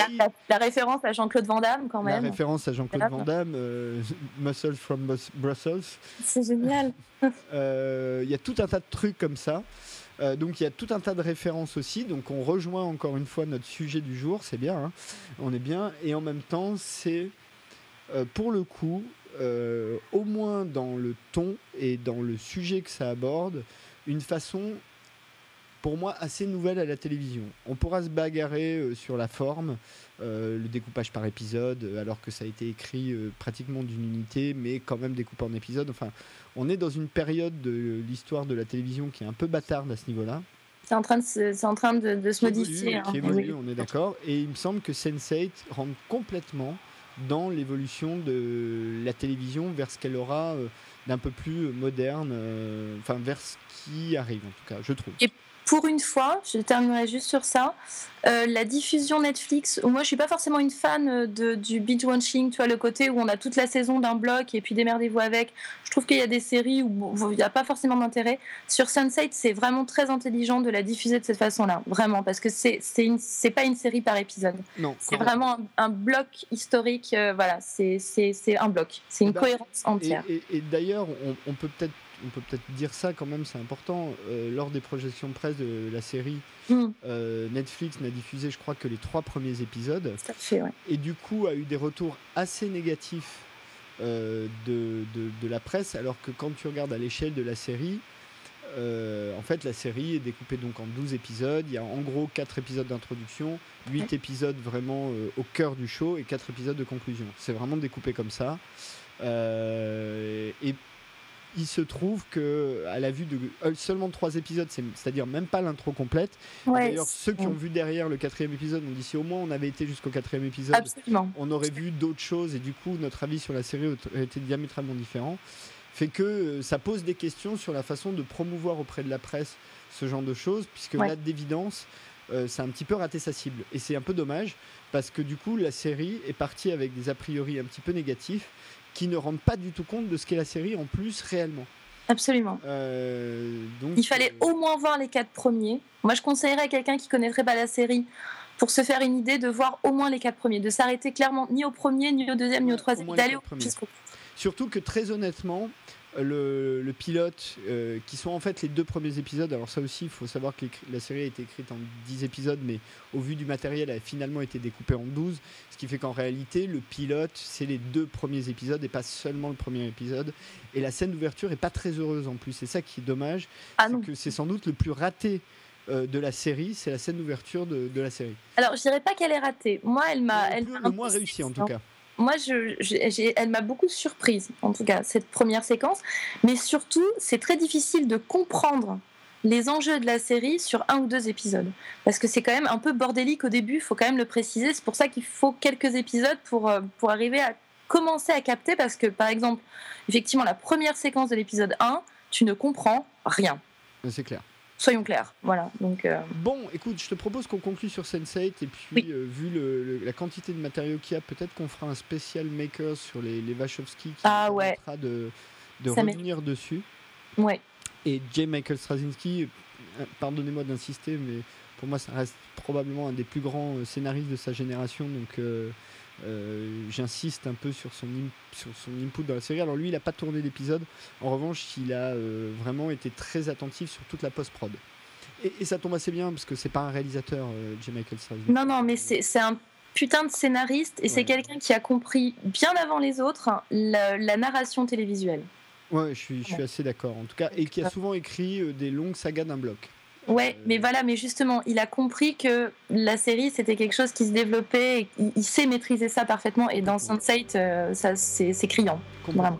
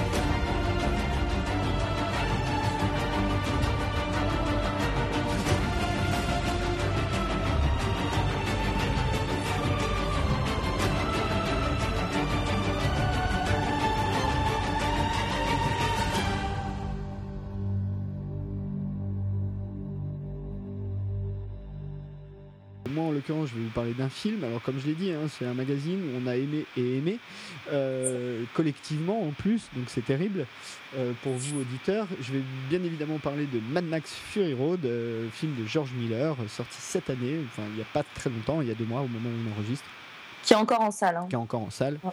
Euh, qui fait une petite carrière qui est bien, mais pas non plus euh, excessivement monstrueuse. hein. Là, à ce jour, ils sont à 350 millions de chiffre d'affaires sur un budget d'à peu près 150 millions de dollars. Donc c'est bien, mais c'est une réussite, hein, clairement. Mais en revanche, qui est juste euh, la plus grosse claque cinématographique que je me suis prise depuis très longtemps.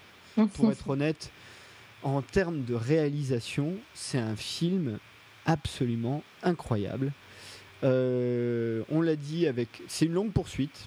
Euh, c'est deux heures de longue poursuite. Il n'y a pas que ça dans le film, mais ça reste quand même une longue poursuite. Donc il y a une espèce de rythme très particulier au film, des séquences d'action absolument incroyables, euh, puisque comme c'est une longue poursuite de bagnole, du coup ça bouge dans tous les sens, ça passe dessus, ça passe en dessous, ça passe dedans, enfin bon, tout en étant d'une lisibilité incroyable, incroyable. C'est tourné en numérique avec pas mal de, digitalisation, de filtres d'images, ce qui fait qu'il y, y, a beaucoup de couleurs un peu, un peu saturées, très colorées, des jaunes, des bleus, enfin voilà. Euh, en termes d'histoire, bah, ça n'a rien d'exceptionnel. Hein. Euh, c'est assez euh, linéaire. C'est basique. Hein. donc, dans un monde post-apocalyptique, Max Rotakansky ou Rokatansky, je ne sais jamais. donc, Mad Max est un road warrior, enfin voilà, est un espèce de vagabond de la route. Il se fait faire prisonnier par des gens qui ont une colonie qui sont tous à moitié tarés, dont le, le, boss de la colonie, Immortal Joe, possède l'accès à l'eau et c'est comme ça qu'il tient ses gens, à une armée euh, de, de, guerriers euh, peinturlurés et chauves euh, qui s'aspergent la gueule avec une espèce de dope métallisée. Et qui se fait trahir par une de ses fidèles lieutenants, l'impératrice Furiosa, interprétée par Charlize Theron, qui va aider cinq jeunes filles qui ont la grande particularité d'avoir des gènes parfaits euh, et donc de servir de reproductrice à Immortan Joe pour les emmener vers une espèce de terre promise. Et à partir de là, euh, et, Max s'incruste hein, un peu dans le truc. Euh, Max On l'incruste voilà. sur une. Max n'étant pas du tout le, le personnage principal du film, c'est presque un personnage, c'est presque un, un, personnage symbolique. Il a très peu de dialogue, il a très peu de personnalité. Il est vraiment là pour pour faire le contrepoint en fait de tout ce qui se passe autour, presque la vie extérieure en fait. C'est presque l'archétype le, pour le public pour rentrer dans cet univers-là, mais il n'a pas beaucoup d'autres valeurs que ça, pour être honnête, dans le film. Donc si vous cherchez à voir euh, un Mel Gibson bis, euh, c'est vraiment pas ça que vous aurez dans Fury Road. En revanche, en termes de réalisation, pour moi, c'est un film, euh, c'est un game changer. Quoi. je pense que c'est un film qui sera référencé encore pendant très longtemps. Ouais, c'est un film qui fera date. Hein. Voilà, je te laisse euh, éventuellement donner ton avis sur euh, Fury Road ou pas. ah oui, non, non, ouais, je peux tout à fait donner mon avis sur Fury Road. Bah, alors déjà, premièrement, je conseille vivement d'aller le voir en salle, parce que c'est quand même un film qui se voit sur grand écran. Ça, ça serait très sympa de le voir en Blu-ray sur un écran euh, domestique, il n'y a pas de souci, mais c'est quand même un film qui prend toute son ampleur, et Dieu sait qu'il en propose hein, sur un grand écran. Euh, c'est, alors voilà, pitch linéaire, euh, on peut difficilement faire, euh, faire plus plat, on va dire, mais vraiment au sens horizontal du terme, c'est-à-dire c'est un déplacement horizontal d'une horde de voitures poursuivant un camion au milieu du désert et avec à un moment donné euh, le, le, l'aller en fait c'est un aller-retour. Voilà c'est on, fait une partie à l'aller puis on se dit que finalement on va faire la, part, la même partie mais sur euh, sur le chemin du retour. Donc euh, pas grand chose à ce niveau-là à se mettre sous la dent mais au niveau visuel c'est juste c'est, une symphonie explosive quoi. Il y a des idées. Alors moi il y a des choses qui m'ont semblé grotesques au début je dois avouer genre le, le, type qui jouait de la guitare accroché ah, sur, un sur un des camtars au, premier, au premier abord, j'ai trouvé ça grotesque. Et le film, justement, toute l'intelligence de George Miller, c'est que progressivement, il arrive à imposer son rythme et cet univers complètement, c'est entre punk, post-apocalyptique, baroque, enfin un peu de tout. Et tu rentres dedans et à un moment donné, ben, tu, tu, tu, kiffes de voir ce mec jouer de la gratte au milieu du désert, sachant que pendant le tournage, les, les amplis étaient vraiment branchés. Donc j'imagine que le tournage devait être un truc assez épique. Parce qu'en fait, le, guitariste, c'est un guitariste qui s'appelle Yota, qui vient du groupe Junkie XL. Euh, et qui jouait vraiment de la guitare euh, pendant le tournage de Fury Road. Donc ça, devait être un truc énorme. désert de Nabibi et qu'il semblerait que sa guitare était très très lourde parce qu'il y avait aussi un lance-flamme dedans. Ouais. Et euh, un vrai lance-flamme. Et visuellement, ce, que, ce, pourquoi je pense que c'est un film qui fera date, c'est un film qui fait sécession avec la, la, la, vague de, de, films de super-héros euh, et d'autres, mais qu'on a depuis quelques années, qui sont des films à écran vert où euh, voilà, tout se passe euh, en post-prod, où on retravaille les images, où rien n'est réellement vrai sur, sur l'écran. Ça semble vrai, mais ça ne l'est pas et ça crée, quoi qu'on en dise, une distance vis-à-vis du spectateur. Et George Miller, c'est un vieux de la vieille, hein. c'est voilà, c'est quelqu'un qui est ancré dans, dans, le réel, c'est précédent Mad Max. Il y, avait, il y avait très peu d'effets spéciaux, il y a énormément de cascadeurs, tout est fait en vrai, je dirais. Et l'intérêt justement de ce Fury Road, c'est que ben, on retourne aux fondamentaux, c'est-à-dire qu'une voiture qui poursuit une voiture, ben, c'est pas une voiture sur fond vert qui poursuit une voiture sur fond vert, c'est deux voitures qui sont au milieu du désert. Et nécessairement, ça crée une immersion pour le spectateur, une crédibilité vis-à-vis de l'image, quelque chose qui est absolument hallucinant. Je, vois encore là le, plan large avec cette ligne de camions avec les perches qui montent et qui descendent. Dans l'image, il y, a toujours un jeu de mouvement. Vu que c'est très horizontal, il y a tout un jeu sur la verticalité. tu sais à quoi ça fait penser ça? Ouais. À des, assauts pirates. Mais complètement. Mais complètement. Et d'ailleurs, je crois que c'est le Cirque du Soleil qui, euh, a été euh, engagé pour faire tout ce qui est euh, cascade en, en verticalité.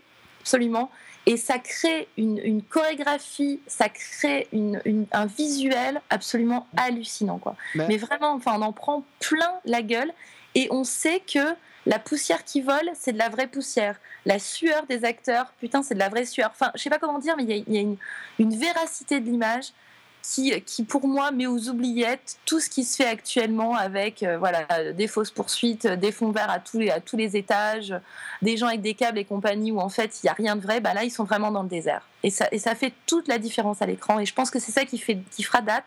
J'espère que les producteurs se rendront compte qu'avec des moyens plus réduits, parce que ce film coûte moins cher qu'un gros blockbuster euh, bourré d'effets spéciaux. Oui, mais il, coûte moins cher qu'un Avengers ou un truc, euh, tu vois, dans, cette, dans cet esprit-là. Le même prix qu'un Captain America. Voilà, pour, pour comparer, pour trouver un truc comparant. Et, et ça montre qu'il n'y a, une, il y a pas à dire, il y a une différence à l'écran quand c'est du vrai et quand c'est du fake. Il n'y a, y a, pas à chinoiser. Quoi. Voilà, moi, je, je, suis nostalgique, comme on parle beaucoup de nostalgie dans cette émission, je suis nostalgique des, euh, des vraies courses-poursuites. Voilà, moi, je, je, persiste à penser que c'est beaucoup plus impressionnant spectaculaire quand c'est des vrais gens qui sont dans des vraies voitures et qui se poursuivent. Et George Miller, il fait partie de cette génération-là. Et ce qu'il apporte en 2015 sur les écrans du monde entier, c'est ça. C'est cette non pas la nostalgie de cette époque-là, mais la, démontre que c'est encore possible de faire du cinéma comme ça aujourd'hui, qu'on n'est pas obligé d'avoir une horde d'ordinateurs et de gens qui retravaillent les images systématiquement. Bien évidemment, il y, a, du retraficage hein, sur les images de George Miller, hein. mais l'intégrité de, des séquences de poursuites, qui est quand même le, fond du film, c'est réellement des poursuites des vraies voitures dans le désert. Voilà. Mais alors, ce qui est intéressant, euh, et tu as dit plein de choses euh, sur lesquelles je voudrais un petit peu rebondir rapidement. Un, tu as parlé de cette scène, enfin, ce, cet assemblage musical dans le, dans le, dans le convoi. Mm. Et, c'est vrai que euh, c'est un peu surprenant quand tu vois ça. Et en même temps, il y a deux choses qui sont intéressantes. La première, c'est petite anecdote. Si vous avez l'occasion, enfin, si vous avez une PlayStation 3 et que vous avez euh, Rock Band 2, je vous conseille de voir la cinématique d'ouverture de Rock Band 2 puisque c'est exactement ça. C'est-à-dire c'est euh, une course-poursuite de bagnole dans un univers post-apo où tu as des gens qui jouent de la guitare et qui se... Enfin, c'est exactement ça. Donc euh, c'est amusant euh, que l'accointance de ces univers fonctionne. Et puis après, c'est vrai que ça donne le côté bataille, quoi, le côté guerre, mais euh, avec, comme dans les, dans les vieilles batailles, tu as des, des, tambours qui, qui, sonnent le tambour. Enfin, on essaye d'effrayer l'adversaire. Tu vois, il y a un côté un peu comme ça, et je trouve que ça fonctionne bien dans le film. Après, pour la nostalgie, et peut-être on peut conclure là-dessus, je suis totalement d'accord avec toi. Pourtant, je suis un grand amateur des films Marvel, il n'y a pas de problème, je vais les voir. Euh, les trois quarts du temps, j'y prends plutôt du plaisir, enfin, tout va bien. Mais là, c'est vrai que voir enfin un film avec un réalisateur qui a un vrai point de vue de réalisateur dans sa façon de tourner, ça fait quand même du bien. Ce qui mm. est dommage, c'est que c'est un mec de 70 ans qui fasse ça, mm. et que c'est sur la base d'une franchise dont on n'avait pas fait de film depuis 30 ans. Puisque le dernier datait de 85. Euh, et, je trouve ça dommage que ce soit pas un jeune type de 20 ans sur un concept nouveau qui arrive à te pondre des trucs pareils. C'est ça. Euh, et, c'est vrai qu'on parle de la nostalgie, mais en même temps, force est de constater que aujourd'hui, le type qui arrive à alors je ne veux pas être euh, trop emphatique, mais qui arrive à vraiment apporter quelque chose qui a de la gueule dans un film avec une un vrai point de vue de réalisateur et en même temps une vraie ambition visuelle, tout en faisant un film qui est un, qui un, un, actionneur, euh, euh, euh, comment dire, qui, avec des tripes, avec vraiment le, tu n'es pas dans un truc lisse quoi. Mm. Bah, c'est un mec de la génération des années 80. Ouais. C'est pas un mec de la génération actuelle.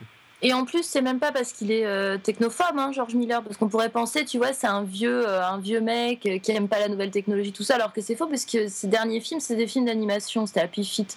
Donc en plus, il a, il a pas de problème avec le, le, les nouvelles technologies, euh, l'ordinateur, les fonds verts et compagnie, puisqu'il a, il y a bossé lui aussi. Donc c'est pas du tout ça. C'est juste qu'il sait faire la part des choses entre à quel moment c'est utile et à quel moment c'est euh, pas nécessaire, subsidiaire, on va dire. Et là, il sait vraiment faire la part des choses sur Mad Max, c'est une évidence. Bon, bah écoute, euh, je pense qu'on peut conclure là-dessus euh, sur Fury Road. En tout cas, ce qui est clair, c'est allez le voir, n'hésitez pas. et peut-être même, j'irai au-delà, même si vous pensez que c'est pas votre genre de film. Allez-y quand même. Allez-y quand même, parce que. et, et, même si vous n'êtes pas des cinéphiles hyper avertis qui regardaient les plans, etc., c'est pas fait pour ça. Hein. C'est fait pour nous. On rentre un peu dans le détail parce que on aime bien ça, mais euh, c'est quand même fait pour que le public prenne son pied. Et ça se regarde. Tu parlais du Cirque du Soleil, mais il y a une grande partie du film qui se regarde comme un grand spectacle d'acrobatie, quoi. Complètement. Ouais. Et euh, mais tout en gardant l'émotion, les personnages, enfin tout ça. Alors, à l'inverse, si vous êtes des fans de Mad Max, n'y allez pas pour Max parce que clairement, c'est pas le personnage central du film. Non, non. Euh, ça aurait pu s'appeler Mad Furiosa Fury Road. Hein. la séquelle a failli s'appeler Mad Max Furiosa d'ailleurs. Euh, mais en l'occurrence, a priori, si séquelle il y a, Miller aurait dit que ça s'appellerait euh, Mad Max Wasteland. Mm. et, et, pour répondre sur le côté Max, je suis pas, ça a été dit hein, si vous regardez un peu sur internet, mais bon, peut-être que certaines personnes qui écoutent l'émission n'ont pas vu ça. Mais il faut voir que la grande inspiration de Miller, mais pas que lui, hein, il y a Lucas, enfin tout un tas d'autres, c'est un monsieur qui s'appelle Joseph Campbell. Joseph Campbell, c'est un, en gros un philosophe, on va dire, qui, euh, qui a une grande théorie sur le monomythe, c'est-à-dire cette idée que tous les grands mythes de l'humanité, en réalité, racontent plus ou moins les mêmes histoires, euh, adaptées aux cultures dans lesquelles elles, se elle se, elle s'exprime, il s'exprime. Et parmi euh, ces théories, on a une en particulier qui est celle du héros aux mille visages, euh, qui est donc ces, grands récits initiatiques. Le héros a un appel, part à l'aventure, euh, subit des épreuves et, en général est transformé, soit revient chez lui, soit euh, change sa vie suite à sa transformation. C'est Ulysse par exemple. Hein, voilà. et ça, c'est typiquement Mad Max, c'est ça. C'est-à-dire que même si vous revoyez les trois premiers, pour le coup, le personnage est interprété par le même acteur. Il joue en réalité pas tout à fait le même personnage à chaque fois et c'est un petit peu comme si l'histoire était toujours racontée d'un point de vue extérieur, par une tierce personne. Et ben là, c'est complètement le cas, au point où le personnage de Max, comme je l'ai dit, pour moi, est juste un archétype. C'est, pas un personnage. C'est peut-être le personnage le moins personnage de tout Mad Max. Et d'ailleurs, pour aller dans ton sens, s'il y avait un bémol à apporter à Fury Road, tu vois, j'arrive quand même à essayer d'être objective, je trouve que c'est les, les, micro-flashbacks de, de, de, Max. Je trouve que c'est peut-être les choses les moins... Euh, euh, les, moins cohérentes, les, celles, qui s'amalgament le moins bien au reste du film, justement. C'est, ça, sert de, ça sert de passe-témoin, en fait.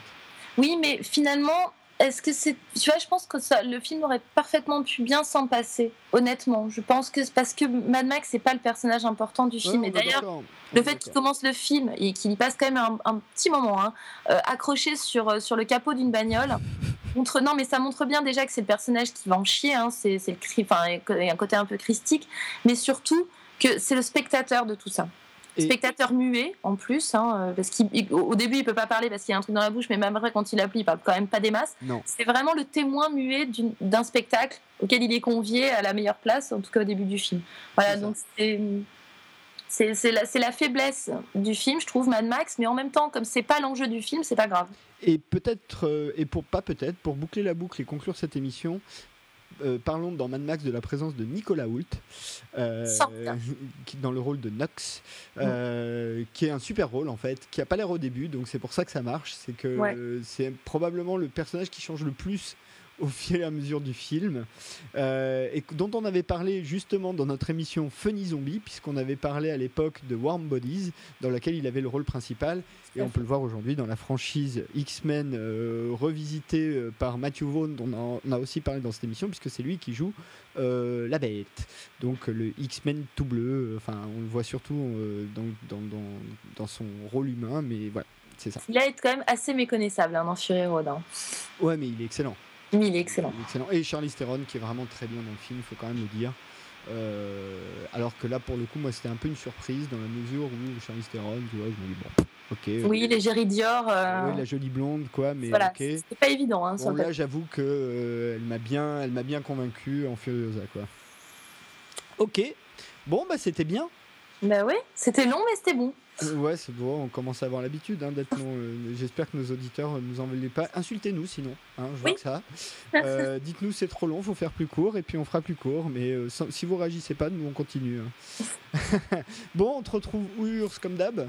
Euh, comme d'hab, sur mon blog, Miss Ventrache, et puis, euh, je sais pas, sur Slate, sur Criticat, sur euh, Le Plus Nouvel Ops, enfin voilà, sur la toile. Et moi, on peut me retrouver ainsi que cette émission sur euh, Season 1.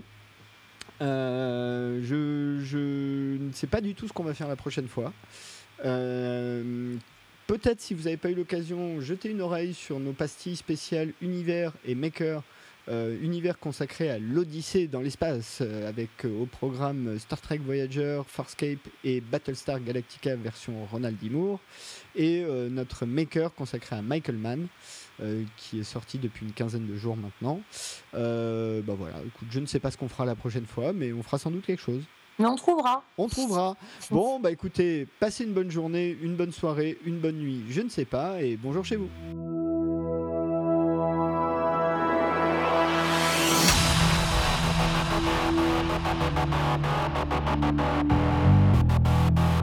Thank